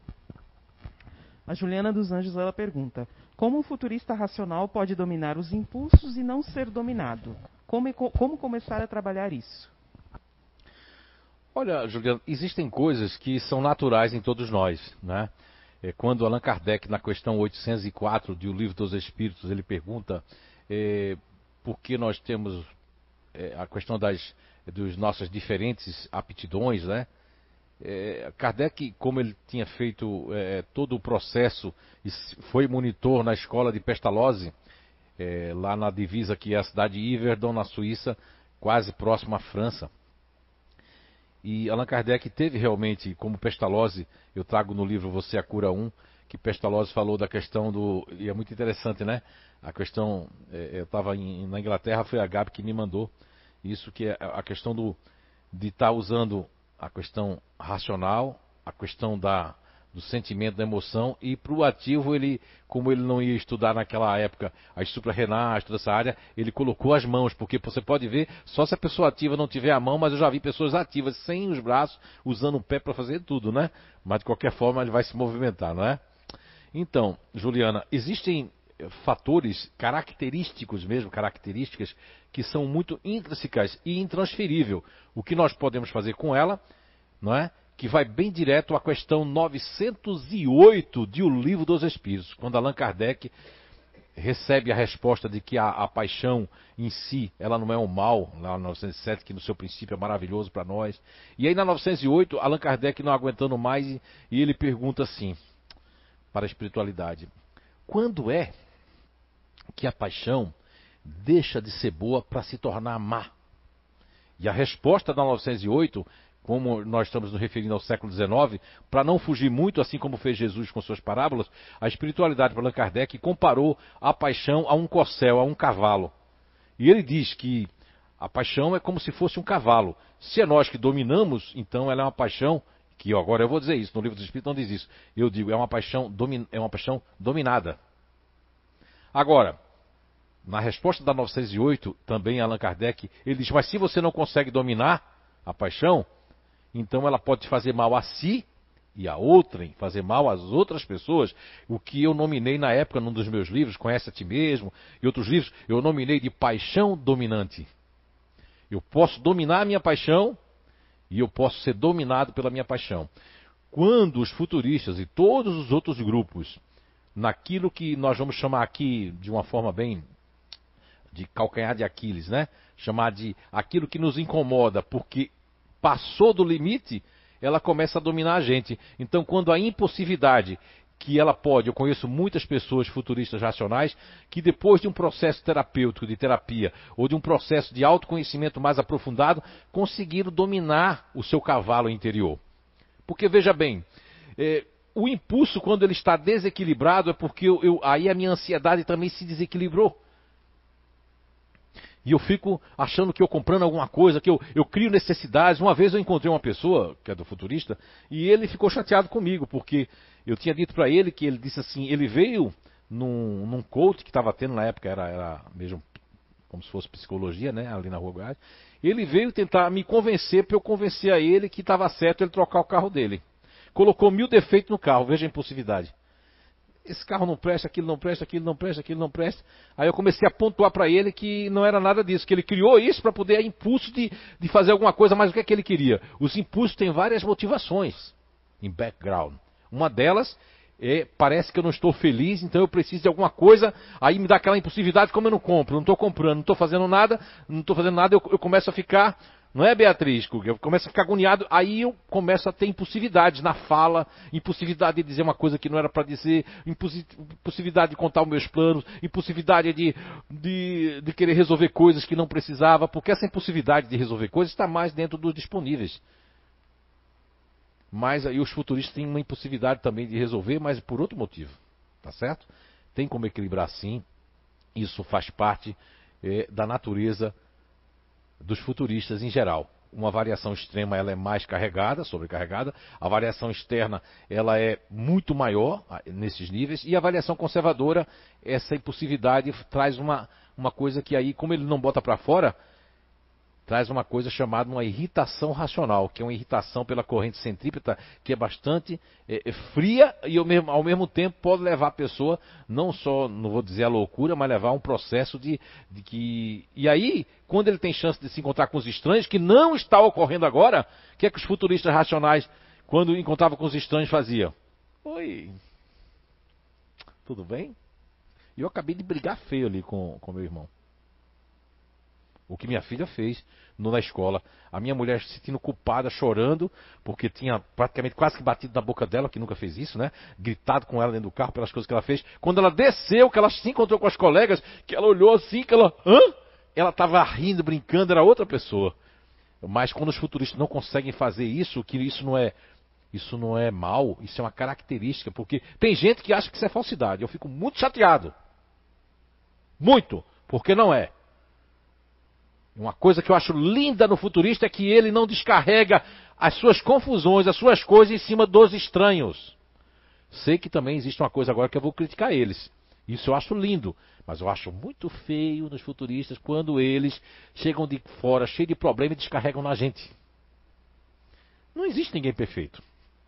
Eu, qualquer um aqui, vai ter os seus níveis de, de contraponto. Agora, é lógico, né, Juliana, nessa, nessa pandemia, nós estamos. Agora existe o futurista extremo, aí esse vai fantasiar o mesmo um monte de coisa. Ele vai até ensinar o obsessor a, a, a obsidiar ele. Sabia? O futurista racional de uma variação extrema, ele vai ensinar, ele vai chamar o obsessor se não tiver. Aí o obsessor vai gerar, e se a pessoa tem uma sensibilidade, né? Aí vai gerar porque ele chamou. E aí aquilo vai ficar recorrente. Não é? Assim como o futurista esquece um objeto, ou esquece o que estava fazendo, ele também pode esquecer a impulsividade. Ele tem que trocar de foco. Muito bem. Ai, desculpe, perdão, viu? Por enquanto as É que quando eu me machuco em casa, ah. os de casa, eles gritam, né? Ah, eu, quando acontece uma coisa dessa, que até pode rasgar, eu peço perdão ao móvel. E sabia que a dor passa? É um exercício de tentar compreender a humildade, né? Pois eu faço isso mesmo. E aí devo irritar as pessoas, porque tá doendo mesmo, ou, sei lá, ou sangrou, e eu vou lá e aliso o móvel, peço desculpa a ele, né? É um exercício bom para você, vai sentir menos dor com isso. É igual o frio. Você tá com frio, é ausência de calor. Mas se teve um episódio, há uns dias desse aí, que eu entrei numa água com 2, 3 graus. Só que eu entro de vez e depois eu não sinto mais nada. A pessoa que entrar, que agora foi com 8, 10 graus, já entra. Eu digo, não entra, porque vai sentir frio. A pessoa nem entrou ainda, nem tocou na água, já tá. Não entra. É porque é exatamente isso, porque é, é, aí, aí isso acontece com tudo, e as pessoas podem achar que é mediunidade, que é obsessor, porque você está chamando aquilo. Olha, o processo psíquico da mente humana é fantástico. É muito grande. Numa encarnação, você pode vir dez vezes como psicólogo, dez vezes na ferramenta, mas você tem, nós temos muito que aprender ainda sobre o vasto, vastíssimo campo cerebral e o nosso cérebro é algo muito fantástico. Vamos lá. Tem mais uma para eu aqui eu tenho comentários que a Sheila Escolari, leia, leia todos, é, leia no comentário quando você estava falando dos futuristas, a Sheila Escolari, ela colocou aqui exatamente, eu me percebi aí. Foi um ensinamento que me fez me perceber e me despertar. Ela é muito grata por isso. E aí a Marlene, ela falou: "Deus me livre, meu anjo, me abandonar". É. Se você não tomar cuidado, Marlene. Brincadeira. E um comentário da Belkis, quando você estava falando sobre inteligência, e ela falou assim: "Nossa, é, sou chamada de memória de elefante. Eu sou emocional. Será que eu sou diferente? A Belkis? É lógico, né? Ela sabe disso, é que ela esquece. É que a Belkis, ela fez assim, ela não, não, não fez ainda um curso completo no Inato, né? Porque ela não quer gastar dinheiro, a, Belkis, né? A Belkis, ela tá assim, não é? Ela não quer ajudar o Inato a continuar. Tô brincando, Belkis. Mas assim, Belks, já foi dito para você, a Belks, você estava há muitos anos atrás num seminário que eu dei lá com o Nando Cordel e a Preta na cidade de Cabo de Santo Agostinho e tinha um seminário que estava o Ney Preto Pérez e estava bastante gente, né? E você até levou uma, uma trupe muito boa. Tinha o Kardec Lima, tinha outras pessoas. Então lá eu usei você num painel, inclusive usei outras pessoas. E talvez porque, é como diz o professor Clóvis Nunes, sabe, Belks? É para essas pessoas aqui, como uma pergunta que a Vanderléa fez, né? Que ela podia ter feito agora de tarde, mas é normal isso. As pessoas estão fazendo. Para nós que vivemos isso, criou até de uma forma negativa, que eu vou agora também desabafar um pouco, criou uma banalidade. Você acredita, Belks? Tem pessoas que chegam aqui Pessoas aqui com foto. Qual é o grupo dele? Eu gostei agora de um, uma cliente.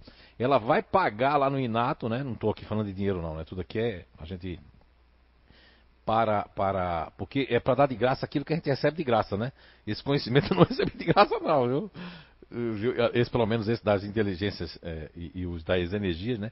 Mas eu quero dizer que ela vai pagar para para ver os dois filhos. Não por foto, pessoalmente, né? Para ver o grupo. Olha que mulher inteligente. Ela quer ver o grupo dos filhos para saber como educar eles.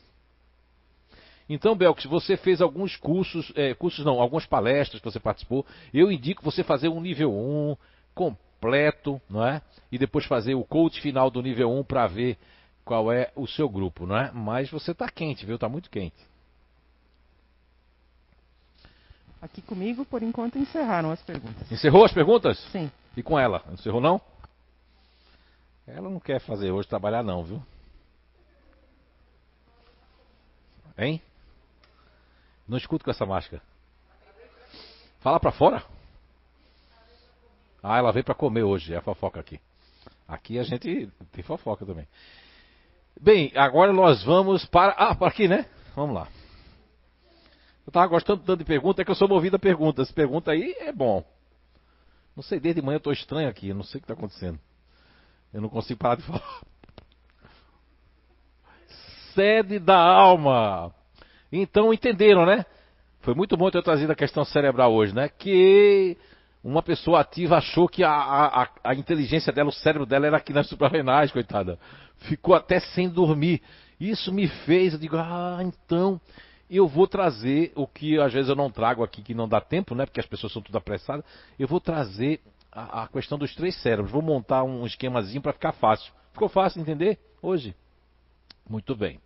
Eu vi Beatriz buscar o caderno na bolsa, quer dizer que tem muito conhecimento ainda.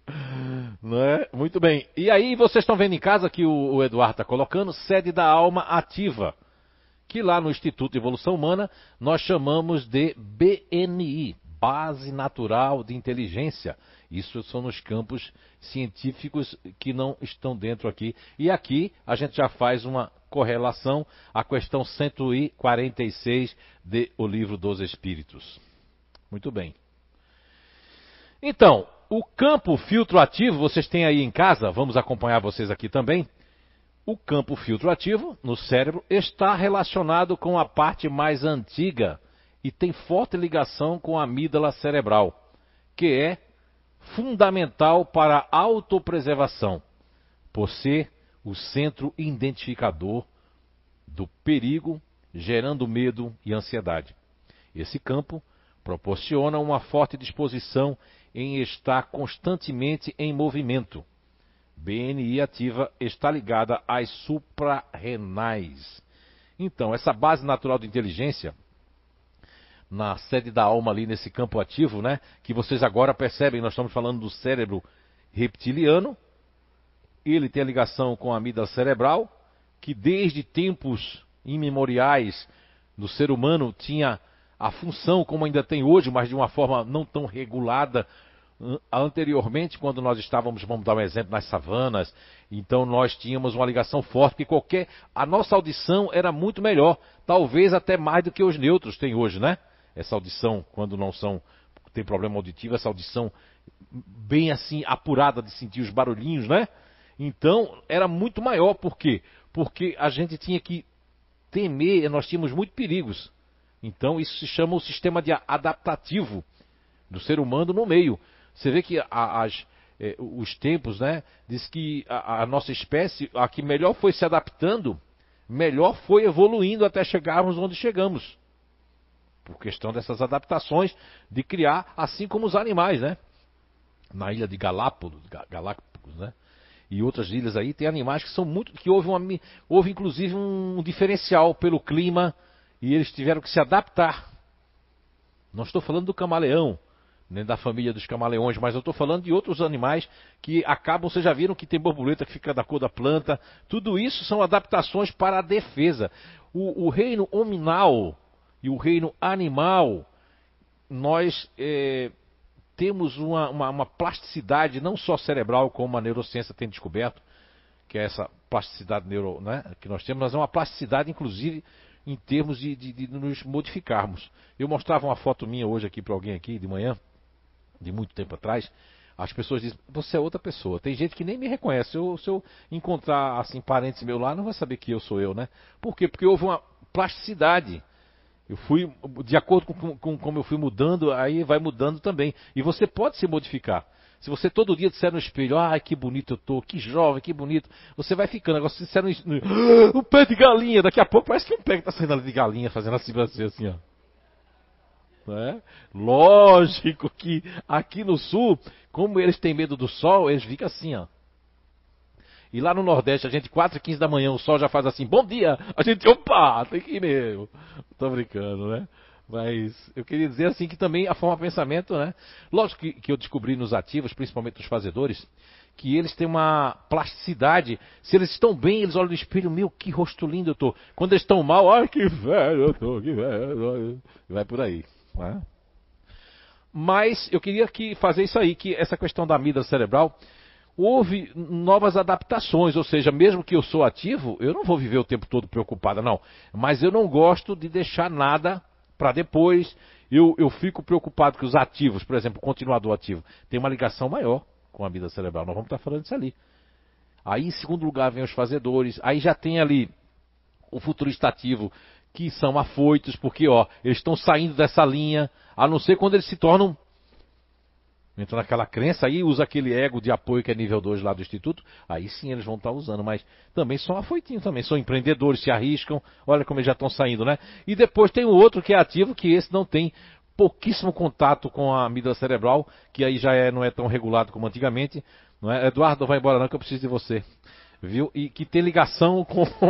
tem ligação maior com que não tem quase ligação nenhuma, que são é, nominados de intimidadores. Ou seja, esses daí não sentem nenhuma ligação. É, o, o, até na arqueologia do C, eu trouxe até umas pirâmidezinhas do, do, ponto de topo, né? De cada um deles nessa, desses campos. Muito bem. É, agora vamos passar ah, em casa. Né? Vocês aqui quiserem ler, vou tirar esse, esse negocinho daqui. Então vamos ler, vocês em casa, né? Deixa o Eduardo chegar lá. Não, tudo bem, pode ficar lá. Ele vai colocar para casa, já tá lá? Oh, olha aí, ó, o negócio tá rápido aqui hoje. Viu? E, ó. Então vocês aí em casa estão lendo aqui, o pessoal daqui, eu vou ler também para ajudar. As supras renais, glândulas adrenais, são formadas por duas partes. Medula, a parte interna, secreta hormônios como a epinefrina, adrenalina, o córtex, que é a parte externa, secreta vários hormônios, como é, cortico, é, corticosteroides, hormônios semelhantes à cortisona, como o cortisol. As glândulas adrenais são parcialmente controladas pelo cérebro, no hipotálamo. Veja bem, o hipotálamo é aquela região que parece meio assim, ó, com essa formação assim. Nós temos o, o, tronco encefálico, temos o bulbo, ela fica naquela região ali que, é, inclusive, tem uns cientistas daquele, é, daquele documentário Quem Somos Nós, Alguns deles até peguei um videozinho, já passei aqui várias vezes nesses anos todos aqui, é, sobre a questão que ali estariam as fábricas dos neuropeptídeos. Esses cientistas chegam a dizer que vai existir neuropeptídeos para mágoa, neuropeptídeos para a, a, ação, neuropeptídeos para, para ficar racionalizando, neuropeptídeos para isso, porque ali exatamente o que nós podemos chamar de centro de distribuição logístico das sensações, que são boas e que são ruins. Mas a questão da produção disso passa por um filtro, que aqui no caso das pessoas que reencarnam com a sede, que é o cérebro reptiliano que está aqui no ventre, é? que são os trabalhadores de Platão, elas vão filtrar e a sensação, as sensações, a visão de mundo, a forma de interpretar, a forma de aprender, as formas cognitivas de retenção de informação ou de perpassar essas informações são filtradas por esse campo, não é? E aí nós temos aqui as suprarrenais que tem a ver com as são as glândulas adrenais, nós temos aqui o cortisol, como está falando aqui, nós temos aqui a, a, a partes hormonais, né? Como, e temos aqui o, o, hipotálamo né, e a glândula pituitária, que é pituitary gland, quer dizer, a glândula pituitária, que faz também todo esse processo né, de passar essas questões hormonais que estão ligadas, na verdade, porque o que eu fico muito, muito triste ainda, e vou falar isso muitas vezes, é que quando eu vejo um psicólogo é, do, do, do, do convencional que não é espírita, ou qualquer uma pessoa que não é espírita, que é materialista, ou que tem uma religião, mas que eh, coloca alguma ciência, porque eu, eu, eu acredito na ciência, mas eu acredito na ciência diferenciada, na boa ciência, nos bons cientistas.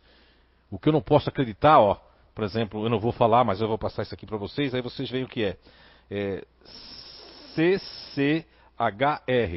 CCHR. Aí vocês entram aqui na CCHR que vão entender que essa ciência aqui eu já não confio. Ok. Dito isso, nós vamos. O que, é que eu estava falando mesmo? É que o Espírito falou aqui comigo, aí eu me perco, se puder não falar.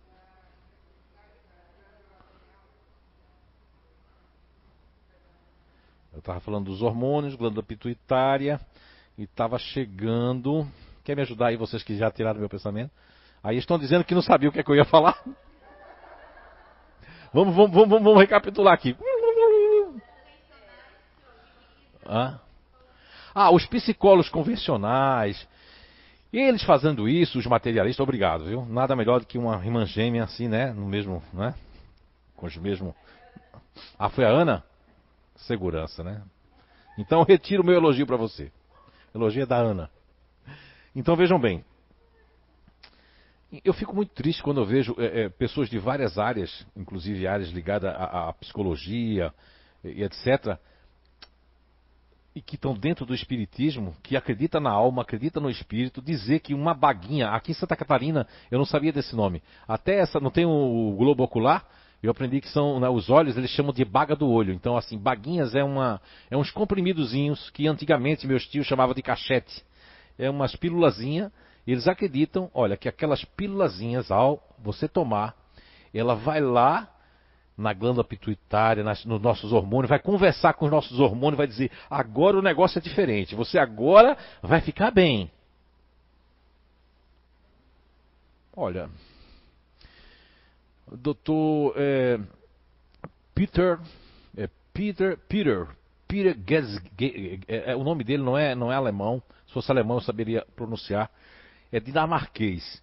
Mas lá no site Você é a Cura, www.vocêacura.com.br e ou no livro, né, que eu trago vários é, insights, vários livros dele, do Dr. Peter é, é, é, é tão difícil dizer, não sei se é dinamarquês ele, e tá lá também no, no Facebook, né, do do Você a Cura, né, nós trazemos ali que ele tem um livro falando de, das drogas que são dadas para depressão, do que pode fazer no corpo. O cara é catedrático. Eu não estou falando de qualquer cientistazinho, não.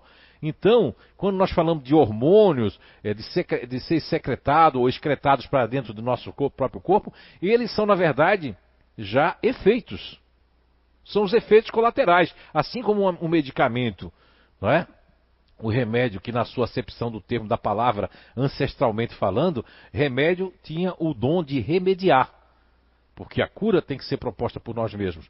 Sempre os médicos, e Hipócrates, entre outros ali, que tinha que ter o tempo, né, o time, para que o nosso organismo ele venha realmente a reagir. Agora, o remédio tem o processo de remediar. Por isso que era remédio. Não sei se existe mais remédio. Talvez não. Mas essas drogas que são é, é, é, confeccionadas, muitas vezes sinteticamente, ela tem efeitos colaterais. Então, os nossos pensamentos, as monoideias, elas também têm efeitos colaterais. Psicoenergéticos e efeitos colaterais para o nosso sistema nervoso central, né, periférico e etc. Ok? Muito bem. Então vamos agora já. É, antes de passar para o próximo bloco, ver se tem alguma pergunta, porque aí agora eu vou passar para um outro bloco. Chegou mais um aí, ó. Mais uma frequentadora, trabalhadora, né? E diretora aí da, da CIO. É uma pergunta do YouTube, tá? É, da Andresa Júlia de Sá. Você comentou que os futuristas racionais têm uma impulsividade que é diferente dos disponíveis. Você pode falar um pouquinho dessa diferença? Não, não posso. Andressa Júlia de Sá, né? Andressa, Isso. eu sou assim muito direto, viu, Andressa? Primeiro eu falo, depois eu penso. Mas agora, pensando bem, eu não vou. É que é muito rápido, né? É por isso que eu já me dei muito mal em diversas coisas na vida, porque eu sou muito espontâneo, né? Eu pergunto as coisas, eu falo. Né? Mas eu quero dizer para você que eu não vou responder 100%, porque seria falta de respeito eu estar aqui agora no campo ativo, entrando no campo ativo.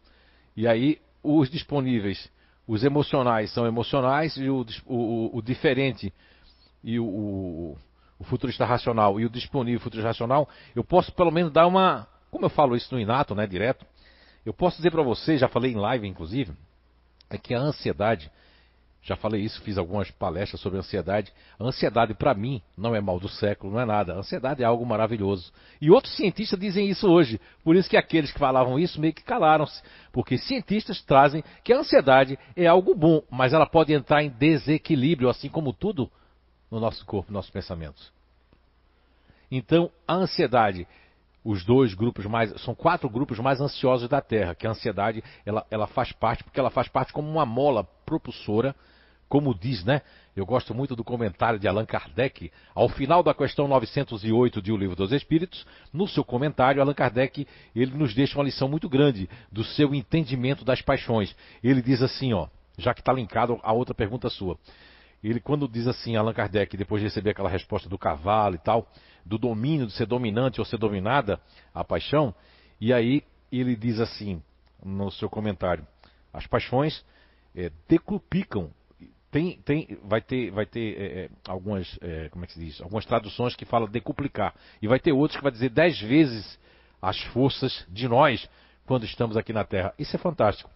Então, quando você tem uma paixão que é o illusion, que dá uma força da imaginação e da criatividade, e que precisa dessa mola prepulsora que é a ansiedade, para que as pessoas tenham muitas ideias, para que as pessoas, como os nômades, que elas possam sair, que elas possam ir para outros lugares, que elas possam fantasiar, que elas possam fazer filmes como o Avatar, que elas possam fazer essas séries que você para para pensar no final, cara, como é que essa pessoa teve essa ideia de fazer essa série? Veja como a ansiedade é boa. Agora, e aí a ansiedade positiva. Mas a ansiedade ela pode ter caminhos negativos, que nós estamos na Terra. E a ansiedade, quando ela cria. É, e essa ansiedade, Andressa, né? Eu pelo menos sinto daqui a sua ansiedade de querer aprender, de querer colocar isso em prática. Ela está fazendo uma pergunta agora que eu vou pegar, depois você responde aí se é verdade ou não. A pergunta dela assim: ah, eu queria que todo mundo tivesse isso, que as pessoas tivessem mais conhecendo disso. Andressa do céu, eu vou até ficar aqui, bem pertinho da câmera para você. Ai, eu estou muito baixinho, não dá. É muito alto essa câmera. Eu não sou muito baixinho. Andressa, minha filha, veja bem. A sua pergunta de que todo mundo. Ela sempre se faz essa pergunta na cabeça dela. Todo mundo, por que isso aqui para chegar logo? Andressa, nós estamos, eu só tenho 22 anos essa presciência descoberta. Andressa, pessoas dentro e fora do espiritismo com um copo cheio, esborrando nem vai dar bola para isso, porque elas estão dentro da sua caixa. O seu sistema de crença cristalizou, ela só enxerga aquilo. Eu vejo jornalistas que eu escuto algumas, eh, são algumas, como é que é, é aquilo que passa é no, no, no, Instagram, como é o nome? Aquilo que tem lives. Lives, eu vejo seus, nas suas lives é, é, falando ainda da ciência, pedindo para a pessoa procurar o psicólogo e o psiquiatra. O psicólogo até eu compreendo, mas essas pessoas, esse jornalista, devia entrar aqui. Entrar como o jornalista ele tem que ser imparcial. Entrar e pesquisar isso aqui. Ler o livro do Peter, né? Que eu, eu, eu, o sobrenome dele eu vou ter que gravar para falar. Ler outros e outros e outros, né? Entende? Olha, Andressa. Eu, eu recebi um dia desse um feedback da espiritualidade, até nem comentei com, com a Alice, esqueci, porque foi através de um desdobramento de vigília, ou seja, eu não estava dormindo nem estava acordado. Recebi, eles disseram, olha, a gente trancou o seu livro, os dois livros. Eles trancaram esses dois livros do projeto Você é a Cura, sabia? Porque isso ia haver uma revolta. Olha como o Matrix e o poder é. Isso ia haver uma. Eu não ligo para perseguição. Quando eu escrevi isso é porque eu tenho peito. Não tem muito, né? Não está muito forte, mas meu irmão tem mais. Mas eu tenho coragem quando eu digo que tem um peito, né? Eu digo que tem um peito, não tem um peitão, né? Mas tem peito. Coragem mesmo. E não tenho medo de nada, porque eu estou fazendo tudo. O que eu estou trazendo ali é verdade. Eu não estou inventando nada. Não é, Gisela? Eu não estou inventando nada. Não é? Então, eu estou trazendo verdades, pesquisas, coisas sérias. Eu não sou jornalista, mas o jornalista é, é, George Blair, Blair, porque tem uma trema no E, se torna Blair. George Blair, alemão. Eu trouxe ele no Você a Cura 1 e 2. Andressa, ele. Ele teve a entrevista com o, o Leon Eisenberg. Imagine você que nós temos duas associações de déficit de atenção no Brasil. E eles vão ler, como disse, eles inventam outra coisa, não quis dizer isso, não quis, vai inventar mil coisas mais nos Estados Unidos, em todas as TVs dos Estados Unidos, passou e todo mundo virou a página dele. O Brasil continua com a página porque é o país de quê? De se autocorromper por causa da imagem de eu não seguir. Então, esse é o do motivo que eu estou explicando para essa pergunta sua íntima. Por que isso não está indo assim? Porque você é mais um beija-flor que vem pegar a água para apagar o incêndio nessa mata que é o incêndio da incompreensão de nós mesmos e da falta de recursos de conhecer a nossa casa íntima para que possamos empreender a nossa reforma tão falada, mas tão mal entendida, ok? E o futurista racional, em termos de diferença com o disponível, é que a ansiedade do disponível está ligada a um campo emocional, então ela é de preocupação de resolver mais para o outro, porque os disponíveis, quanto mais Quanto mais ele tiver pouca coisa para fazer, mais ele tem essa ansiedade. Quanto mais ele tem coisa para fazer, aí baixa essa ansiedade. E o futurista racional é por conta dessa questão de não colocar isso para fora. De, eu vi uma coisa tão fantástica nisso, é isso que eu procurava, é isso que eu queria para minha vida. Aí você vai ter. O futurista racional tem muito disso, não é não? Aqui a nossa atriz, né? A, a, a, a ela mesmo, ela muda de dieta e vai para nutricionista, se encanta com a nutricionista. Aí ela vai, depois ela vai para outra nutricionista. É, cara, isso é demais. Aí daqui a pouco ela vai dizer: Não, vou voltar a comer como pedreiro. Então, eu estou querendo explicar que essa ansiedade. Estão rindo de mim? Essa ansiedade é uma ansiedade que eu posso controlar. Imagine que o disponível quando tem ansiedade, é? isso eu, percebia muito na Sandra, né? A Sandra é uma, uma, é uma parceira nossa aí, né? O braço direito aí também, braço esquerdo, né, Beatriz também. E aí, ela quando estava muito ocupada, eu via que ela tinha aquele negócio, é, aquele negócio de post-it, sabe aquele, aquele papelzinho? Ela tinha os 20 colados. E eu não tinha, eu não conhecia. Quando eu falei isso na sala da minha casa, que os, disponíveis, que na época eu chamava de prestativos, tinham post-its colados, ela botou a mão assim, ela foi, ela foi até, ela já é pequenininha, ela foi descendo na cadeira, escorregando, eu disse, cadê a moça que estava ali?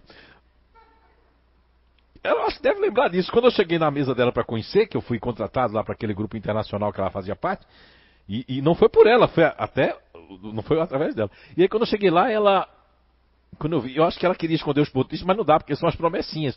Aí a minha ansiedade do disponível, ela meio que. Ela, ela, ela não, eu não posso fazer tudo ao mesmo tempo, então eu vou ter que escalonar. Eu não posso nutrir a preocupação, percebe? Já o futurista, aí não, essa é a casa da ansiedade, mas você devia até, você devia agradecer, viu, Andressa? Júlia de Sá, né?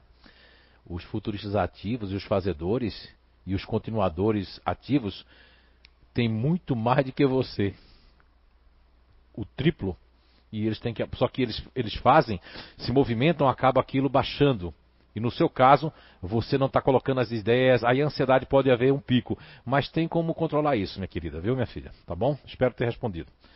Pode ler aí as coisas aí vamos lá se tiver mais alguma tem mais uma aqui tem uma do Leandro Piavski Quando você está perto de uma pessoa ativa, em primeiro plano, e ativo em segundo plano, pode sentir um peso na cabeça, principalmente os verdes e extremos? Leandro Kowalski, né?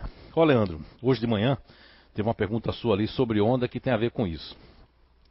Eu não vou aqui dar uma aula de onda, porque o livro, o e-book, vai ter um capítulo só sobre as ondas, né?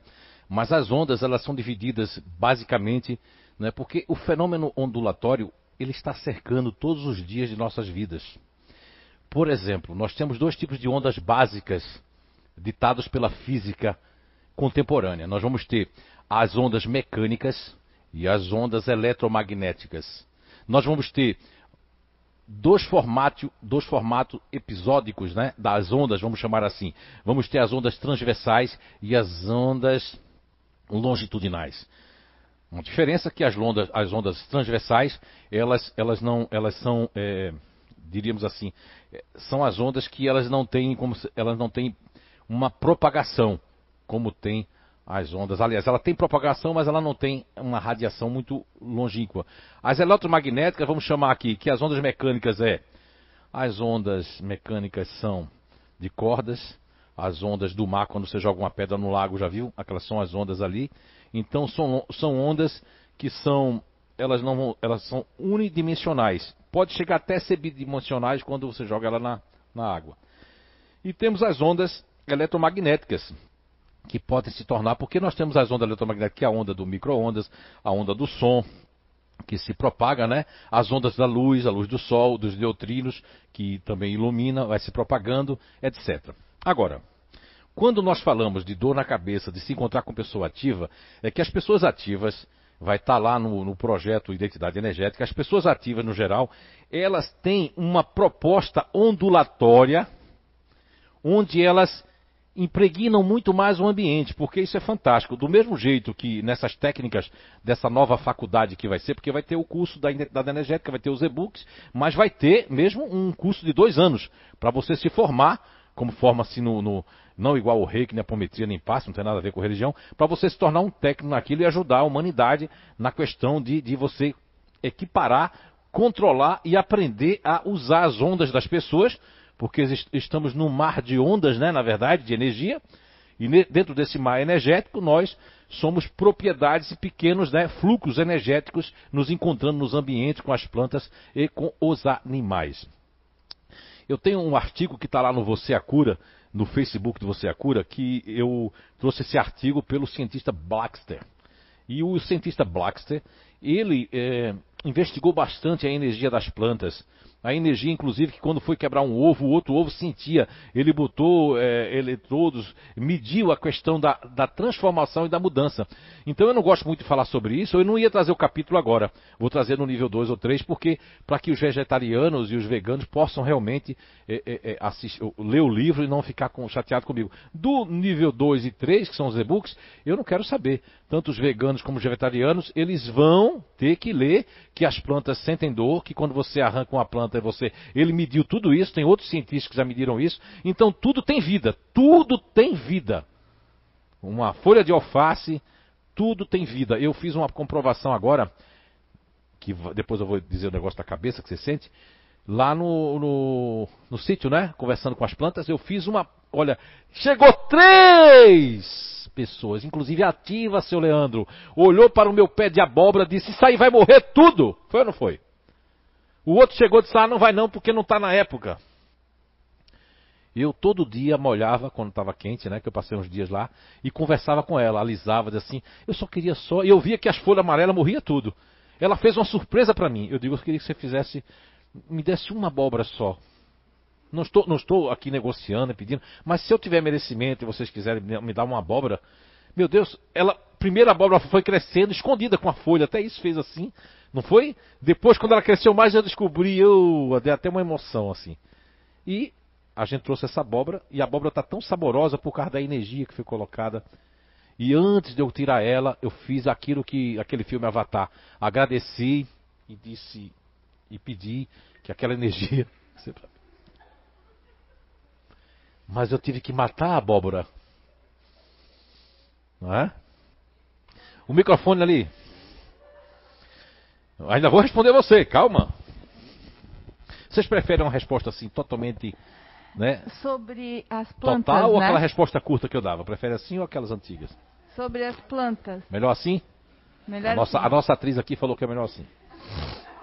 Sobre as plantas, né? Eu já estou com cinco anos estudando eh, como cuidar, como plantar em sistema aquapônico e na terra. E eu tenho notado que quando eu vou lá, converso com elas, eh, eu digo para elas que elas estão bonitas, elas produzem mais, certo? Só que eu faço exatamente isso que você falou. Eu vou lá, dou bom dias para elas, eu disse, ó, tem bastante, tem gente querendo comer.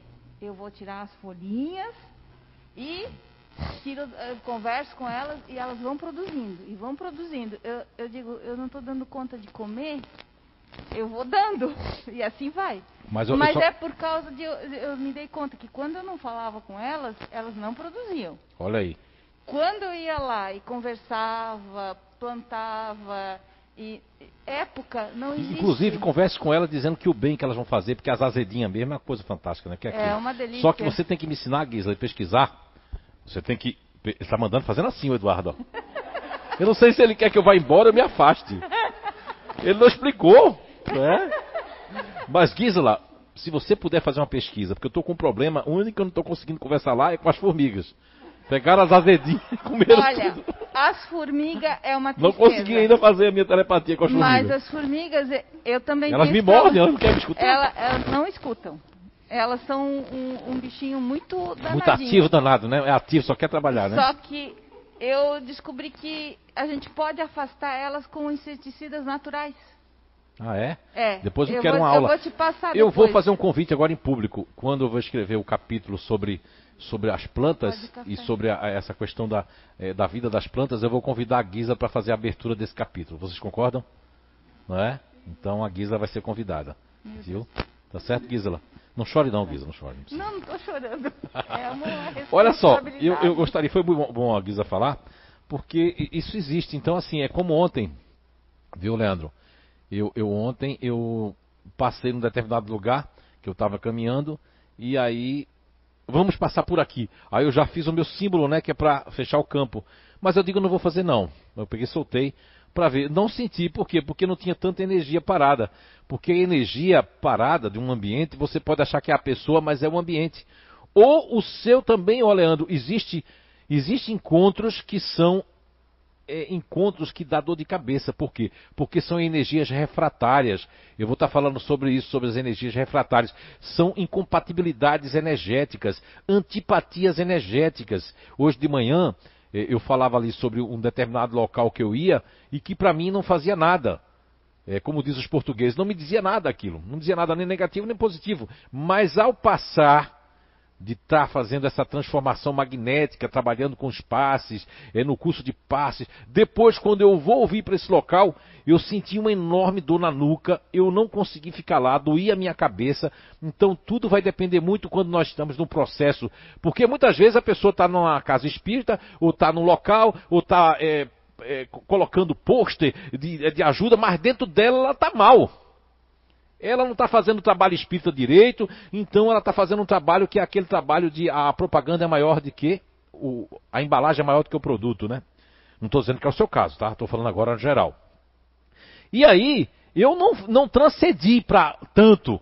Como eu não transcedi tanto, mas eu estou na eu estou na transição quando eu encontro algumas pessoas e por conta de uma sensibilidade que você deve ter e que deve aprender a trabalhar essa sensibilidade, deve conhecer mais sobre as energias de cada um de nós, deve conhecer mais sobre si mesmo, deve conhecer mais sobre o espiritismo, porque aqui no Recanto Saber, com todo respeito a todas as outras casas, a gente não é melhor do que ninguém, mas aqui o negócio é mais embaixo, né, gente? No sentido, né? Aqui a gente estuda para valer mesmo. Aqui todo mundo já entende o que eu estou a falar.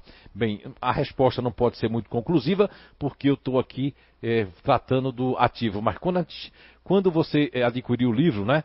E, e- e- você vai. É um investimento que você vai fazer, porque o livro não vai ser barato, né? Vai ser um livro. E vai ter. eh, Vai ser um e-book, mas ele vai ter eh, energia de ouro na capa. Que eu vou sapiscar lá do mundo espiritual, né? Direto da Arábia, então vai ser uma coisa, tô brincando. Né? Tem um consultor ali das finanças, já consultei ele, né? Ele disse que vai ser 90, não- é, 599,90, mas eu vou dar um desconto. Tô brincando. Aí já vou falar de dinheiro, já vão. É melhor cortar isso, viu, Eduardo, depois.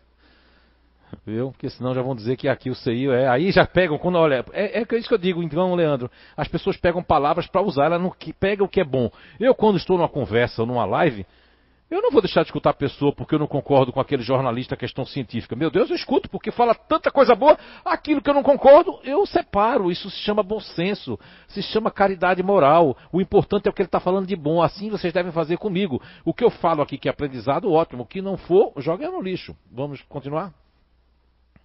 Aqui a gente não tem mais nenhuma. Alguém então vamos continuar. Pergunta? Opa! Pergunta fácil, né? É... Do ativo mesmo, né? Sim.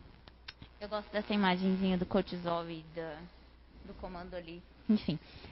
É, dia a dia, no meu trabalho, eu vejo muitos. É, é, ambas as coisas, porque eu fiquei fazendo várias ligações, né, nessas, enquanto você explicava.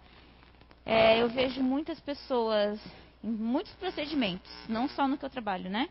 Vários procedimentos cirúrgicos de que ou vivenciam a intensidade, tipo, o maior problema que pode ter muito rápido.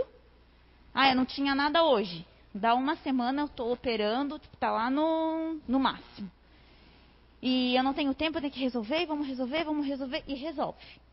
Quando eu, eu, eu visualizo quando a energia da monoideia é menos e aquela de, de, perseverança, de eu preciso fazer isso ainda, eu preciso de quero concluir muito rápido. E quando é para o bem, eu vejo que se resolve super muito bem. Quando não é, tem múltiplas internações e múltiplos problemas que vêm depois. Aí eu fico pegando. Eu vejo muitos problemas renais nesse período. Muitos problemas hepáticos e muitos problemas renais. Muitos. É, tanto da monoideia quanto da reclamação de reclamar, reclamar, reclamar, porque nada nunca tá bom, e reclamar porque nada nunca sou eu. E afeta muito quando se fala de glândulas adrenais num comportamento condicionamento ativo. Afeta um órgão a mais ou o ativo ele vai direto para as juntas? Ou ele vai afetar a parte de orgânica, ou ele vai ficar mais tipo, ah, é, preciso liberar adrenalina, né? Tipo, eu preciso de atividade, gastar, gastar, gastar, gastar energia. Eu não gasto, eu já vejo que eu já fico mais irritada, mais intolerante, não consigo ficar no meu condicionamento, mesmo ele sendo racional. Então eu preciso gastar, lendo, fazendo qualquer coisa. E quando eu não faço, eu já vejo essa queda, de, minha intolerância maior. Fico pensando, poxa, mas eu não sou ativo. Nos ativos isso é mais forte?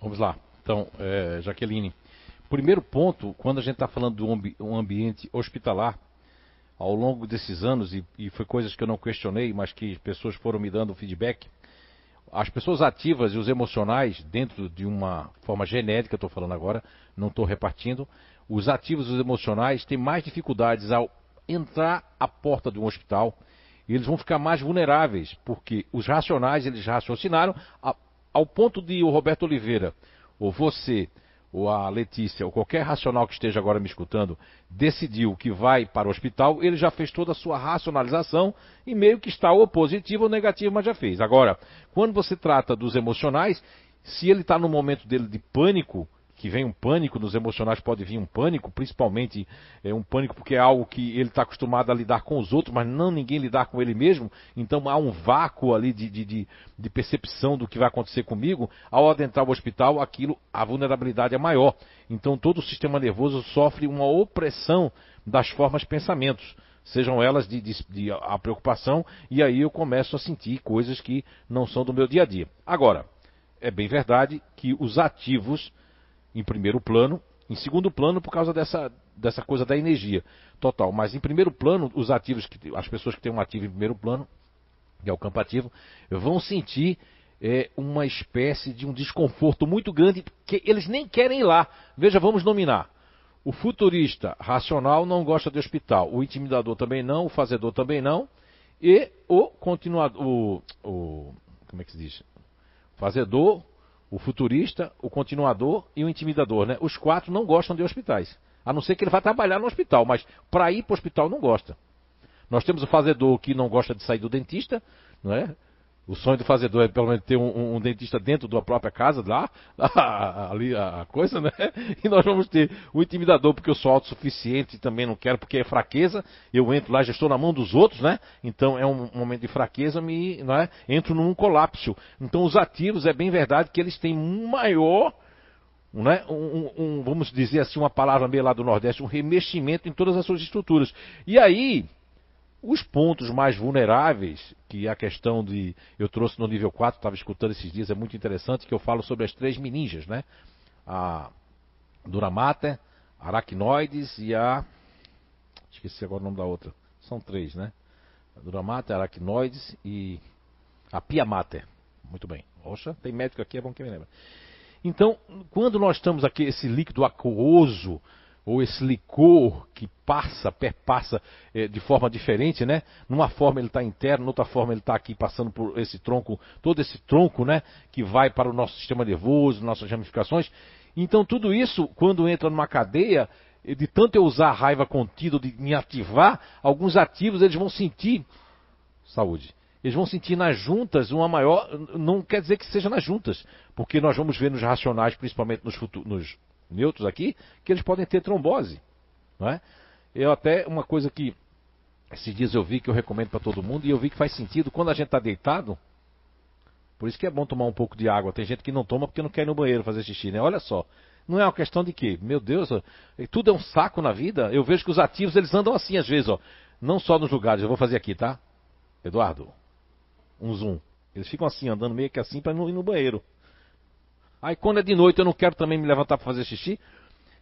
Tomar água é muito bom à noite, porque quando a gente fica na horizontal, as nossas pernas, todo aquele, aquele sangue que fica o dia todo em pé, principalmente para quem trabalha em pé, que aí ó, veio todo aquele sangue para fazer filtrado, porque o sangue da perna também, de alguma forma, também se sujou, eu estou falando a grosso modo. Vai passar pela coisa renal, a água vai fazer a lavagem, vai fazer a reciclagem com os lisossomos, com as organelas, vai fazer a autofagia se você não comeu muito, né? Vai fazer todo esse processo e a água é um, muito interessante e ela está dentro do corpo. Agora, quem vai tomar um refrigerante, né? Eu sou, realmente eu sou o condenador refrigerante, não é? Porque ontem um, eu estava na academia e o, esse senhor chegou e disse uma coisa que eu não havia ele é do grupo otimista. Ele chegou para mim e fez: Eu posso falar? Não sei. Eu digo: Pode, né? Estou fazendo exercício, mas eu, eu, eu, vou prestar atenção. Ele disse: Eu discuti com um vegano ontem. Eu digo: Ah, foi. Foi, discuti. Eu disse que ele não era vegano. Ele fazia isso com os braços. Eu já assim, meio que. Né? Achando que. Opa, né? E aí. Eu disse: Mas como assim você disse que, que o vegano não era vegano? Eu mostrei para ele que ele pode querer ser vegano, mas psicologicamente ele não é vegano. Disse, como assim? Porque ele come linguiça vegana.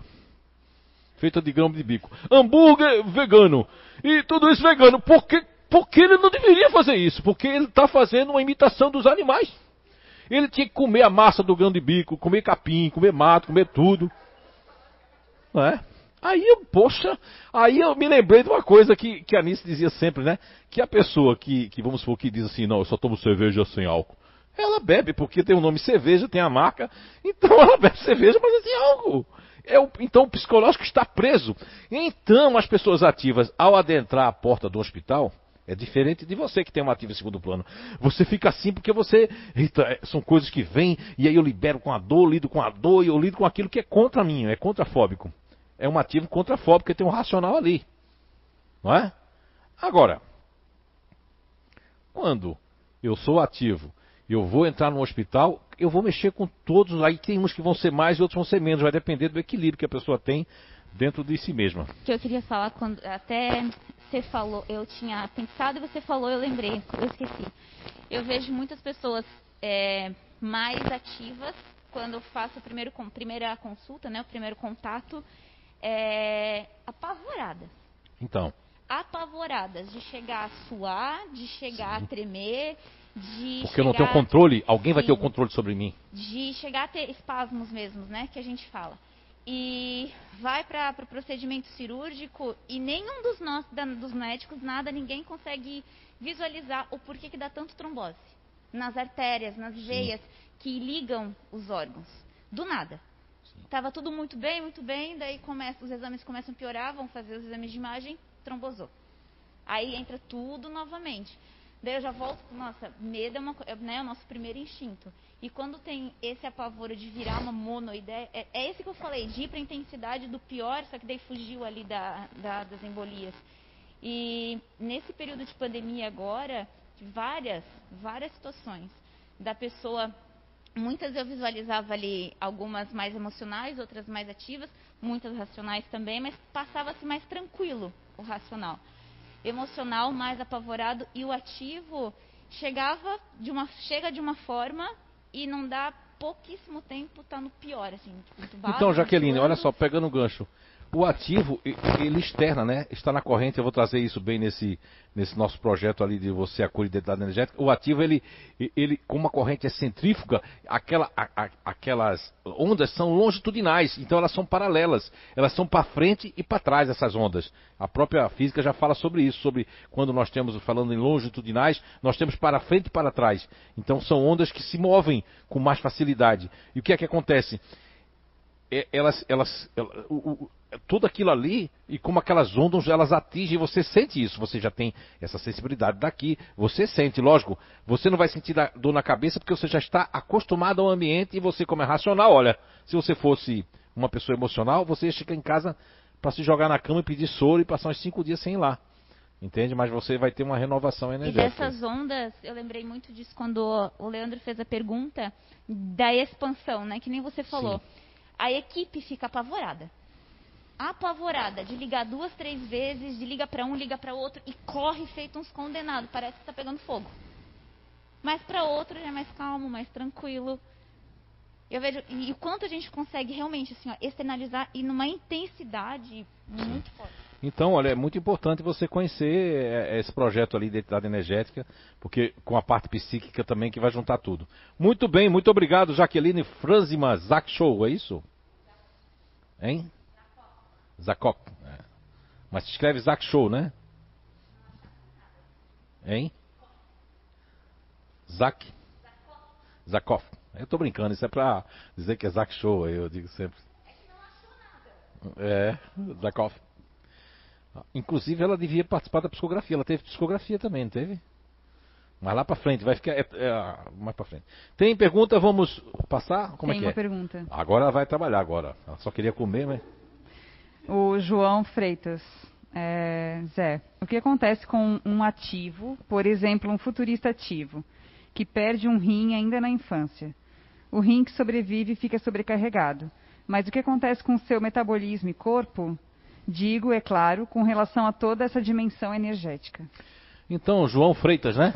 Isso. João Freitas, olha, eu, eu não posso responder essa pergunta a nível é, de medicina a nível ainda, porque eu não cheguei nessa pesquisa e creio que estou esperando muito pelo Ronan, não sei se ele vai ser criminalista ou vai ser biofísico para pegar isso aí e ajudar, porque nós vamos agora evoluir muito na questão das células.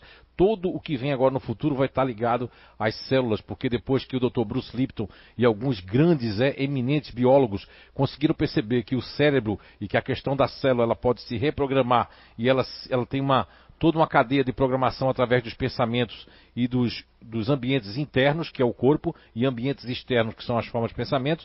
Dito isso, João Freitas, eu tenho casos que eu ainda estou estudando. não posso aqui dizer uma coisa que eu seria muito leviano, eu me comportaria como um pseudo-sábio, falando coisas que não é minha área, porque na atual encarnação eu não sou médico. Mas o que eu percebi, o que eu posso dividir consigo, não é? são aspectos de pessoas racionais doaram seus rins e não tiveram nenhum problema, nem vão ter nenhum problema energético, nem é, de, de, ordem nenhuma. Porque eu conheço pessoas que vivem com um rim só, com fígado só, que doaram metade do fígado, pessoas que vivem com, é, com fígado espedaçado e vivem com um pulmão só, né? ela trabalha no hospital. Agora, o que eu percebo é o seguinte: o rins, né? Se você notar aqui, passa aí, Eduardo, para o João Freitas e todo mundo. O rins, né? Vocês estão vendo aqui e vocês estão vendo em casa, ele é essa parte de baixo aqui.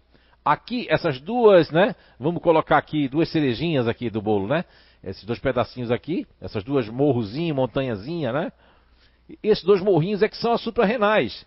Os rins, na verdade, eles são filtros para filtrar o sangue. Se você tem apenas um rins, mas você O corpo ele tem uma plasticidade não só cerebral, a plasticidade de encontrar caminhos. Agora, as suprarrenais, ela não vai deixar de produzir aquilo. Mas se você é uma pessoa ativa, teve que perder na infância, ou nasceu ou perdeu, o corpo vai se adaptar. Algo é interessante, porque você vai ter até mais mérito se conseguir passar por isso. Agora, a questões energéticas, João Freitas, não vai atingir tanto, porque se você fosse uma pessoa negativa, tem o, mérito de não conseguir expandir aquilo, de dar expansão nas minhas ondas longitudinais. Tem, ó, tá um ganho. Mas e para receber, que você não vai precisar da corrente centrífuga para receber, a não ser para distribuir, que aí está ligado aos chakras, que é uma coisa mais a nível de um corpo mais, eh, eu diria assim, um corpo mais sensível e mais fluídico que nós temos sobre nós e dentro de nós, que está ligado ao nosso fluido vital. Também a questão do seu fluido vital não tem nada a ver com a perda do rins, não é? Como eu fico muito assim triste que tudo hoje dos cursos por aí é, é pineal, é pineal, é glândula pineal. Olha, existe uma outra linguagem da, da glândula pineal que estão exagerando. É como as pessoas estiveram lá com Chico, aí diz que Chico disse isso, disse aquilo, mas as pessoas. Tem gente que acredita na própria mentira que ela começa a dizer milhares de vezes, né? Existem grupos que acreditam nisso. Não estou aqui para julgar quem quer que seja. E eu não consigo responder a você se isso afeta ou não. O que eu posso dizer é que na ciência da qual eu estou estudando, a questão energética não afeta em nada. Nem para receber, já afeta um pouco para você estar tá distribuindo energia negativa. Já é um mérito que você não vai conseguir, porque eu também não sei se quando tira o rim, tira a adrenal, tira também? Só fica o rim só. Então você está com as duas adrenais. Então o rins é que você vai ter. É, se você é uma pessoa que toma muita água, aí eu não sei também se pode tomar 2 litros d'água se eu só tenho um rins, também isso eu já não entendo. Então eu fico incompleto, eu não sei responder a sua pergunta realmente na íntegra. Me falta conhecimento para isso, né? E, e, e atrevimento vai, eh, não, não, vai me faltar também para responder isso de forma é, conceitual e de forma mais correta. Ok?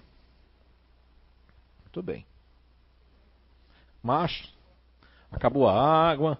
Tem mais uma eu tomei essa bem depressa para ver se eu tomo outra água para economizar em casa, mas não tem jeito. É, da Tuane Morgana. Seguindo o que a Jaqueline falou, também sou racional, neutro, e percebo que quando estou muito acelerada mentalmente e pratico alguma atividade física, movimento, consigo desacelerar. Por que isso acontece, já que meu último contato é com ativo? Seria meu homem velho? Não. Ou tu... só alguma maneira que aprendi a utilizar para me estabilizar? Não, Tuane Morgana. Tuane Morgana, dois nomes bonitos. Olha, Tuane, é o seguinte. O fato de eu ter um campo ativo em último plano ele não está ligado a exercícios. Porque é uma forma até. Né? Obrigado, Kátia. Só um disponível para trazer a água. Eu, eu falei e ninguém se coçou. A disponível olhou para todo mundo para ver. Alguém vai, ninguém vai, eu vou. Ó. Estão dizendo aqui, a gente não vai porque sabia que ela ia. Obrigado. Então, Tuane Morgana. Quando a gente fala em campo ativo em terceiro plano, por isso que é muito importante chegar até o nível 4, né, Beatriz, pessoal? Depois outros níveis, porque nós vamos compreendendo mais sobre si mesmo. Agora, essa questão de desgaste, por exemplo, é mais fácil o, o, o fazedor e alguns ativos ter uma fadiga adrenal por ter usado um campo que está distante, mas no seu caso, porque eu conheci, aí você tem que entender, não sei se você já fez nível 2, os camaleões. Você é uma camaleoa da fusão. Racional se chama fusão instantânea. Eu e a Sandra Ita, não sei se ela lembra disso, nós como estávamos fazendo um trabalho aqui em Blumenau numa certa empresa internacional, numa das unidades tinha uma moça que eu disse, trabalhava com um gerente que era super ativo, essa moça uma neutra racional. Acreditem que ela parecia tão ativa quanto ele. Por causa da fusão. É como se, é, é como se esses, esses camaleões, eles têm, não é que seja um poder a mais, eles se adaptam àquilo ali. Só que se for de vez em quando, de quando em vez, é uma coisa que está marcado, que os racionais gostam de marcar, no problem. Inclusive até vai ativar, porque quando você faz exercício físico, não importa o teu grupo, você ativa a endorfina, né? Você fica endorfinado, você não quer parar mais. Quando você vai começar, ah, ô oh vida, ô oh morte, o que, é que eu estou fazendo aqui? Eu acho que eu vou estar com a dor no joelho, amanhã não vou me levantar. Mas quando você vai, você não quer parar mais, quer mais, você não sente, porque você mexe com os hormônios dentro do nosso corpo, que são os efeitos também para isso, que é o nosso sistema nervoso central e que está sendo mexido com todas as estruturas, que é uma coisa boa. Nós nascemos, nós não nascemos para ficar parado. Imagine se vier uma pessoa de três séculos atrás, eles vão dizer, ué, as pessoas pagam para ficar se movimentando, na nossa época a gente se movimentava, não pagava ninguém. Não é? Então é, foi mudando, né? Desde os nossos movimentos paleolíticos para cá, nós nessas eras todas nós mudamos muito os nossos comportamentos, né? Saímos, ficamos mais dentro do que fora, vivíamos mais fora do que dentro da, das cavernas, né? Porque depois que saímos das cavernas, a gente quis os exercícios. E quando a gente fala de campo ativo, eh, foi muito boa essa pergunta da Tuane Morgana, porque vai desmistificar essa questão de que quem não tem um ativo é mole. Não! Principalmente o neutro, o neutro emocional pode ser até mais difícil entrar numa proatividade. A não ser que ele trabalhe com aquilo, que seja já de uma variável que ele se acostume, mas o neutro racional, emocional, se ele se acostumou a ficar sentado, vai ser muito difícil chegar lá no terceiro, dependendo da variável, né? Já o neutro racional é, é instantâneo. Eu tenho um caso aqui da Rosimar que ela é emocional, é uma neutro emocional, mas ela é a filha mais velha. E neutro emocional, que é a filha mais velha, faz a fusão no. A fusão dela de trabalho foi no pai de observar. A mãe dela também é uma neutra emocional, que é com o lado disponível, e ela nasceu com o lado mais crítico. É verdade ou não é? Isso fez com que ela tivesse uma fusão, que é a fusão demorada. E depois ela veio aqui de São Paulo, que já é uma cidade que é o workaholic. Imagine um neutro emocional, filha mais velha, dentro de São Paulo, que é, uma, uma é como se fosse uma chibata invisível. Chinelo, tchu, uh, uh, uh, uh, tem que pular. Depois vem para Blumenau, que o Zé Lemel não fica atrás, né? Chinelo, chinelo, aí ela. Não foi verdade? É, chinelo, chinelo, né? Que, mas como se fosse o chinelo, chinelo. Muito bem, eu estou vendo Morgana. Isso é muito bom, não tem nada a ver com o velho, não. Isso faz parte é, do fusão, né? Se você fizer o nível 2, vai lembrar que você faz parte do seu grupo dos camaleões, que é a fusão instantânea, né? Ok? Isso é um ditado que serve para os camaleões, todos os camaleões até para os subcamaleões. Me diz com quem tu vives e eu te direis quem és. Ok? Valeu? Questions? No questions? Quer comentar alguma coisa sobre o que eu falei sobre você, Rosa, Roshan? Sim, eu sou bem, bem. Às vezes eu me pego, meu Deus, eu, eu não consigo fazer tudo que eu quero fazer, meu corpo não acompanha. Não acompanha, exatamente. É. é muito bem, a mente quer, mas a minha estrutura é, não foi para isso. Não acompanha. Não foi projetada para isso, né? E embora eu tente, eu tente incentivar os meus dois em casa a fazer, mas não adianta. A minha filha, uma vez, ela dormiu dois dias e meio, parece, foi dois dias e pouco. Ela hibernou depois de um monte de atividades. Quer dizer, isso pode acontecer com o neutro emocional, né? Hibernar igual o urso, né? Porque o urso hibernou, vai passar o inverno todo, né? Vai passar dois dias dormindo, é, é parada. Né? Tem momentos que eu gosto de ficar de boa, mas sem Sim. fazer nada eu não consigo. Aí tem uma, uma, uma, um comentário aqui do Leandro que ele falou assim: como fazer para equilibrar a sensação da cabeça quando está falando com as pessoas ativas, né? Que são aquelas que expandem mais energia. É assim, ó, Leandro. Não é uma coisa é, eu sei que os futuristas gostam de receita pronta, não é uma crítica para você, é para a humanidade inteira que for de futurista. Vocês gostam muito, por isso que são as pessoas que mais consomem é, receita pronta, receitinha, né? São os futuristas. E graças a Deus que eles consomem, porque aí o povo ganha um monte de dinheiro. E eu não sou uma pessoa de receita pronta, eu sou um cara que eu gosto de explicar as coisas, que a pessoa aprenda, ela possa usar aquilo, ela possa realmente, de facto, como diz os portugueses, ela possa fazer a diferença com aquilo. Embora nem todo mundo vai fazer a diferença, porque não vai seguir. É como dieta, a pessoa vai no nutricionista, passa a dieta, a pessoa fala assim, é isso eu faço, isso aqui eu não faço não, mas a, a nutricionista não sabe disso, que você não vai fazer isso. Você escolhe, você paga para uma consulta, você pega a dieta, mas você só faz o que você quer com a dieta. E para lhe passar uma dieta agora de como você não vai sentir essa dor de cabeça, teria que você conhecer certas coisas que você não conhece ainda, Leandro, e muitos de vocês não conhecem. Que é, principalmente, o, o futurista racional, ele só se fecha dentro de casa. Dentro de casa ele fecha o campo. Não estou afim, não quero papo. Não é? Se tiver um cachorro, hoje não. Agora, quando ele está lá fora com as pessoas, o futurista faz assim, ó.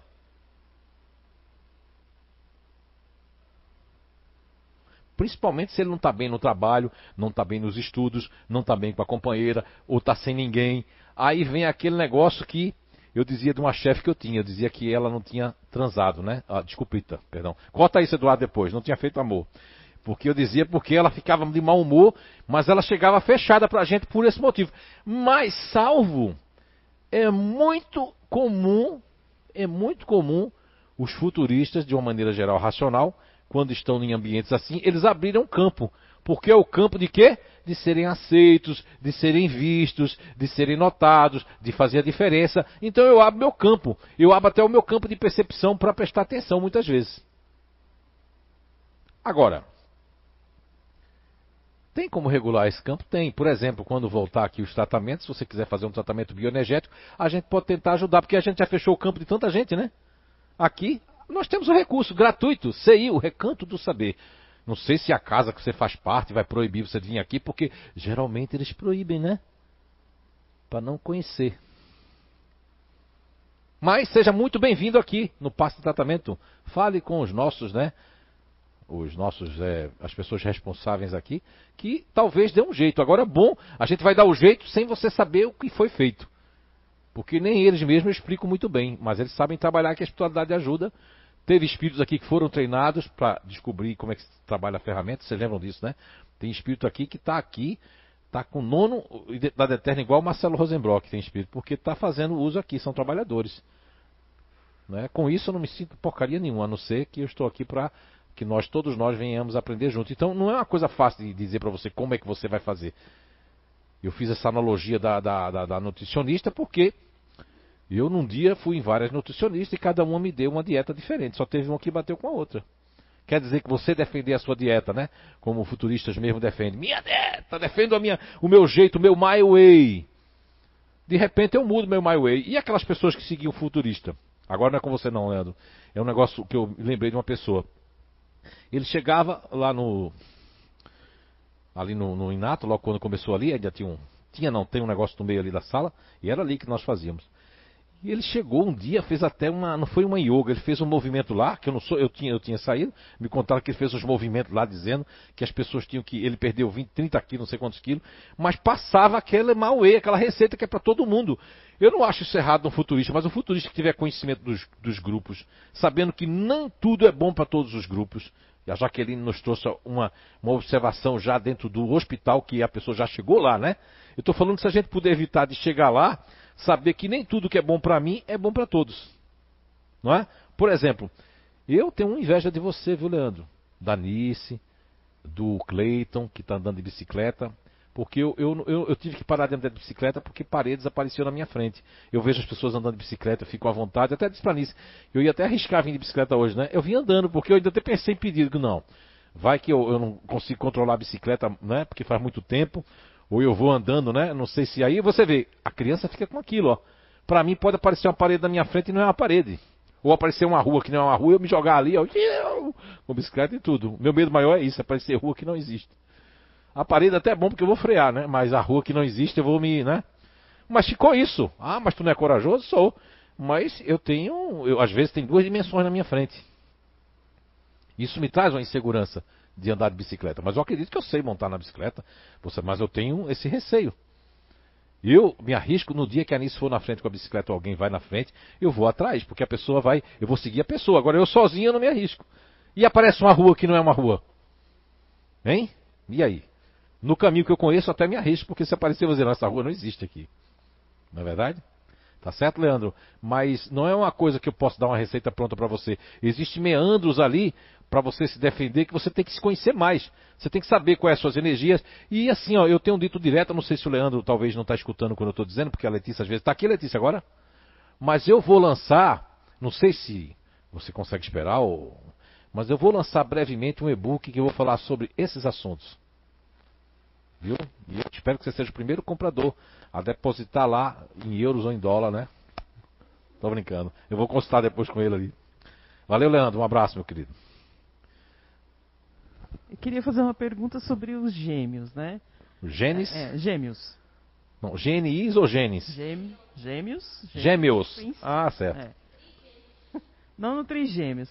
A gente sabe que uma pessoa não é igual a outra. Né? Eu como emocional, meu corpo funciona como um corpo emocional, não só, né? Sim. Não só meu sistema límbico.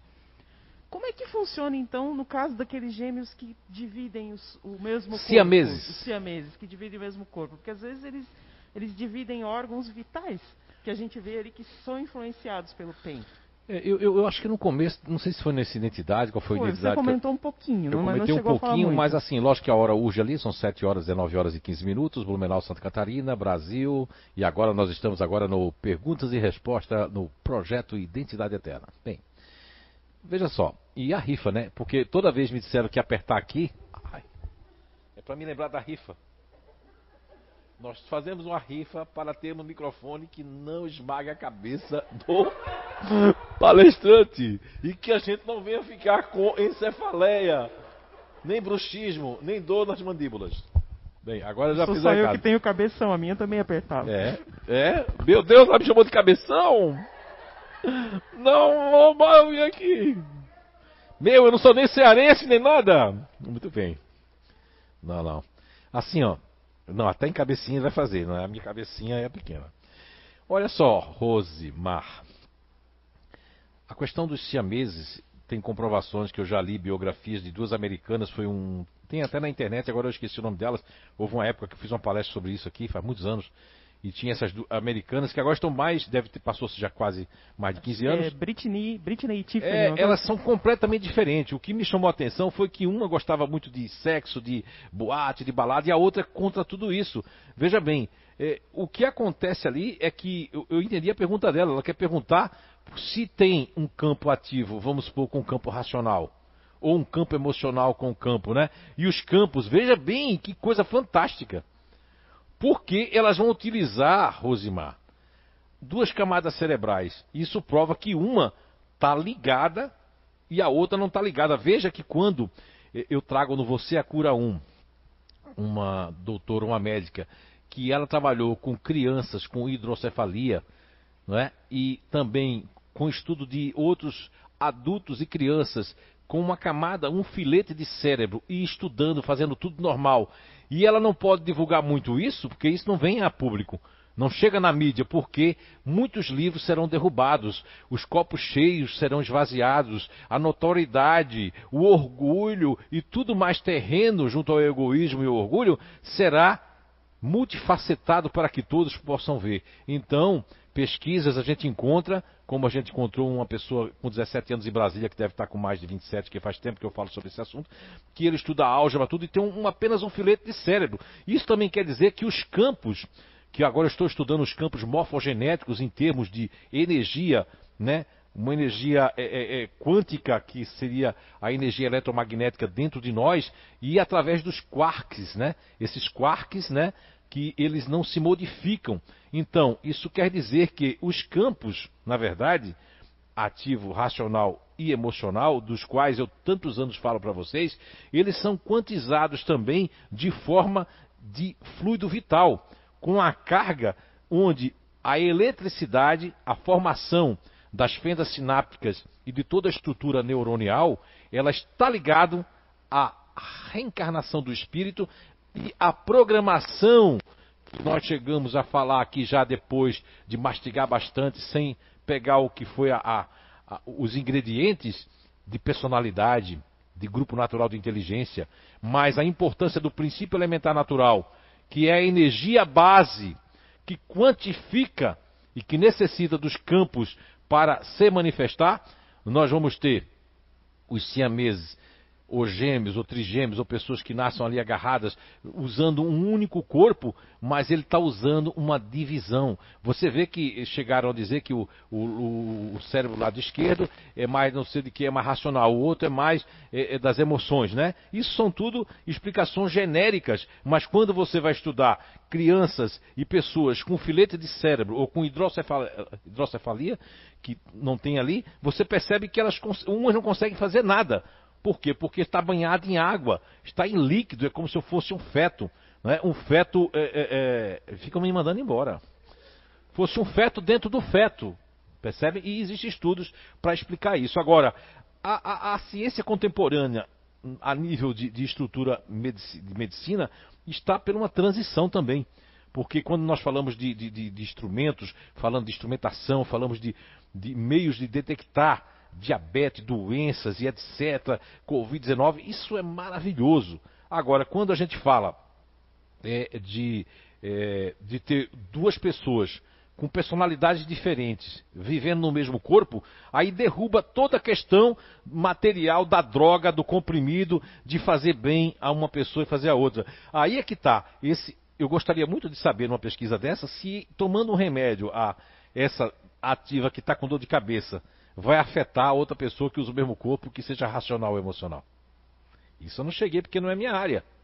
Mas cientistas no futuro deveriam chegar a isso, para perceber que eu tenho um sistema nervoso duplicado, como principalmente que a mulher, no caso delas, que o sistema nervoso é muito mais co-criador, toda a expansão para o ovário, o útero, né? o mesencéfalo com, com o sistema nervoso muito mais ampliado, porque é necessário para é, co-criar um ser humano dentro de outro ser humano. E quando nós dividimos o mesmo corpo, o que eu posso dizer para ti é em termos de energia, em termos de psíquico. Em termos biológicos, realmente, isso seria uma, uma, uma pesquisa fantástica para saber se uma droga, um comprimido vai afetar as duas ou vai afetar apenas uma única pessoa.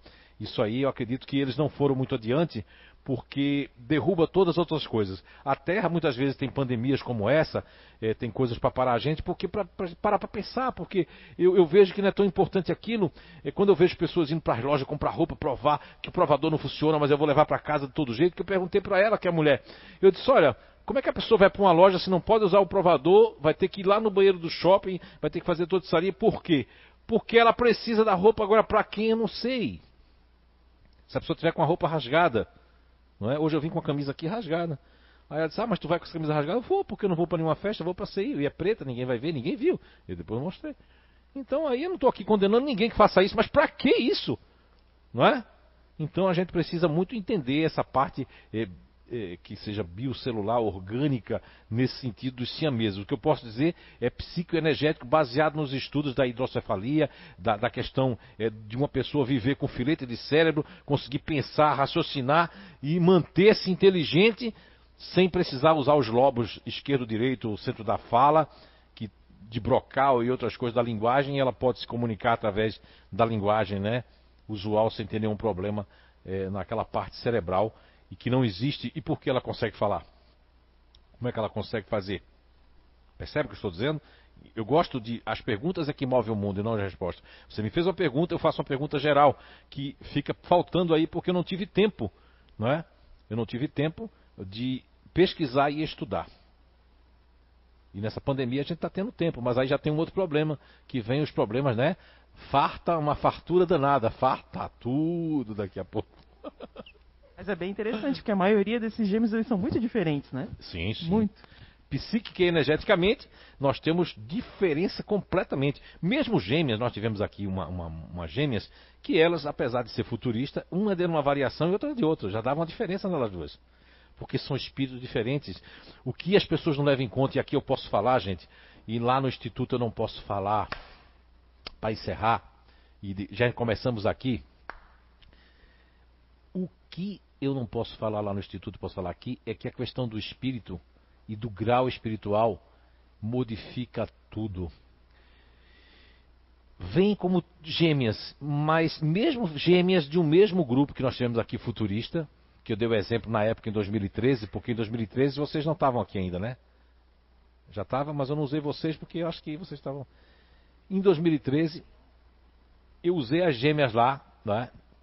e usei vocês também, não lembro, mas usei no sentido de dizer assim, de falar sobre isso das personalidades. Mesmo, mesmo gêmeas do mesmo, mesmo grupo natural de inteligência, mas vejam que são espíritos diferentes, com bagagens diferentes e propósitos diferentes. Isso também influencia aos grupos naturais de inteligência, tá certo? Então agora eu acho que chega, né? São sete, falta cinco minutos. Ou eu só gostaria de, antes de encerrarmos, de lembrar da rifa, porque para poder a gente ter os microfones, mas não é só para comprar microfone não, é porque os nossos equipamentos, como disse a nossa atriz, né, a, a Larry, Larry Lines, Lines, Lines, porque é luz, né? Então ela, né, ela disse que pede desculpa pela maquiagem dela, porque ela usou uma maquiagem retrô, que ela queria fazer uma coisa mais, né, assim mais elaborada, né? E, inclusive nem foi colocada aí, porque foi tudo doado, a maquiagem foi tudo para implementado para ajudar aí a você. Vamos lá. Bem, nós temos aí, vocês têm em casa aí, vocês estão vendo aí a fotozinha do, do fazedor, né? porque ele tem um globo occipital, dessa vez nós vamos falar um pouco, mais apurado quando não são cegos ou não têm problemas é, é, congênitos na visão, eles têm um, um, uma, um fator estético de visão muito ampliada. Nós temos o intimidador que tem uma coragem para enfrentar problemas, enfrentar tudo, né? Nós temos o continuador ativo que são pessoas que têm ideias para dar e vender, são empreendedores, só que quando eles estão presos a alguma coisa, mas são pessoas que eh, estão fazendo movimentar as regras na atividade dos conceitos das boas práticas etc. Né? E também nós temos aqui o gênio futurista ativo, que são excelentes empreendedores, buscadores de workaholic, de trabalho, de resultados. Então todos esses têm um papel fundamental na máquina terrena para fazer com que ela chegasse ao que chegou hoje, que é essa parte tecnológica, mas a parte moral e a parte do amor universal deixa muito a desejar. E nós estamos embebidos no mar energético e também numa corrente de que, quando nós abrimos o Evangelho segundo o Espiritismo, na página que tem ali os bens terrenos, né? Nós temos naquela leitura uma advertência que eu acho e um aviso também, não é bem uma advertência, um aviso que nós estamos nós somos devedores uns dos outros. Olha só, acho fantástico aquela leitura, porque todos nós, vocês que estão aí, vocês que vão assistir depois, nós que estamos aqui, nós, todos nós encarnados, independente do país, da cidade, do bairro, do clã familiar, nós somos devedores uns dos outros. Com o sorgimento de um é que também nós vamos nos soerguer. Então que Papai do Céu abençoe vocês, que tenhamos todos nós uma ótima semana e que possamos ser luz onde quer que estejamos, onde quer que vamos. Muita paz.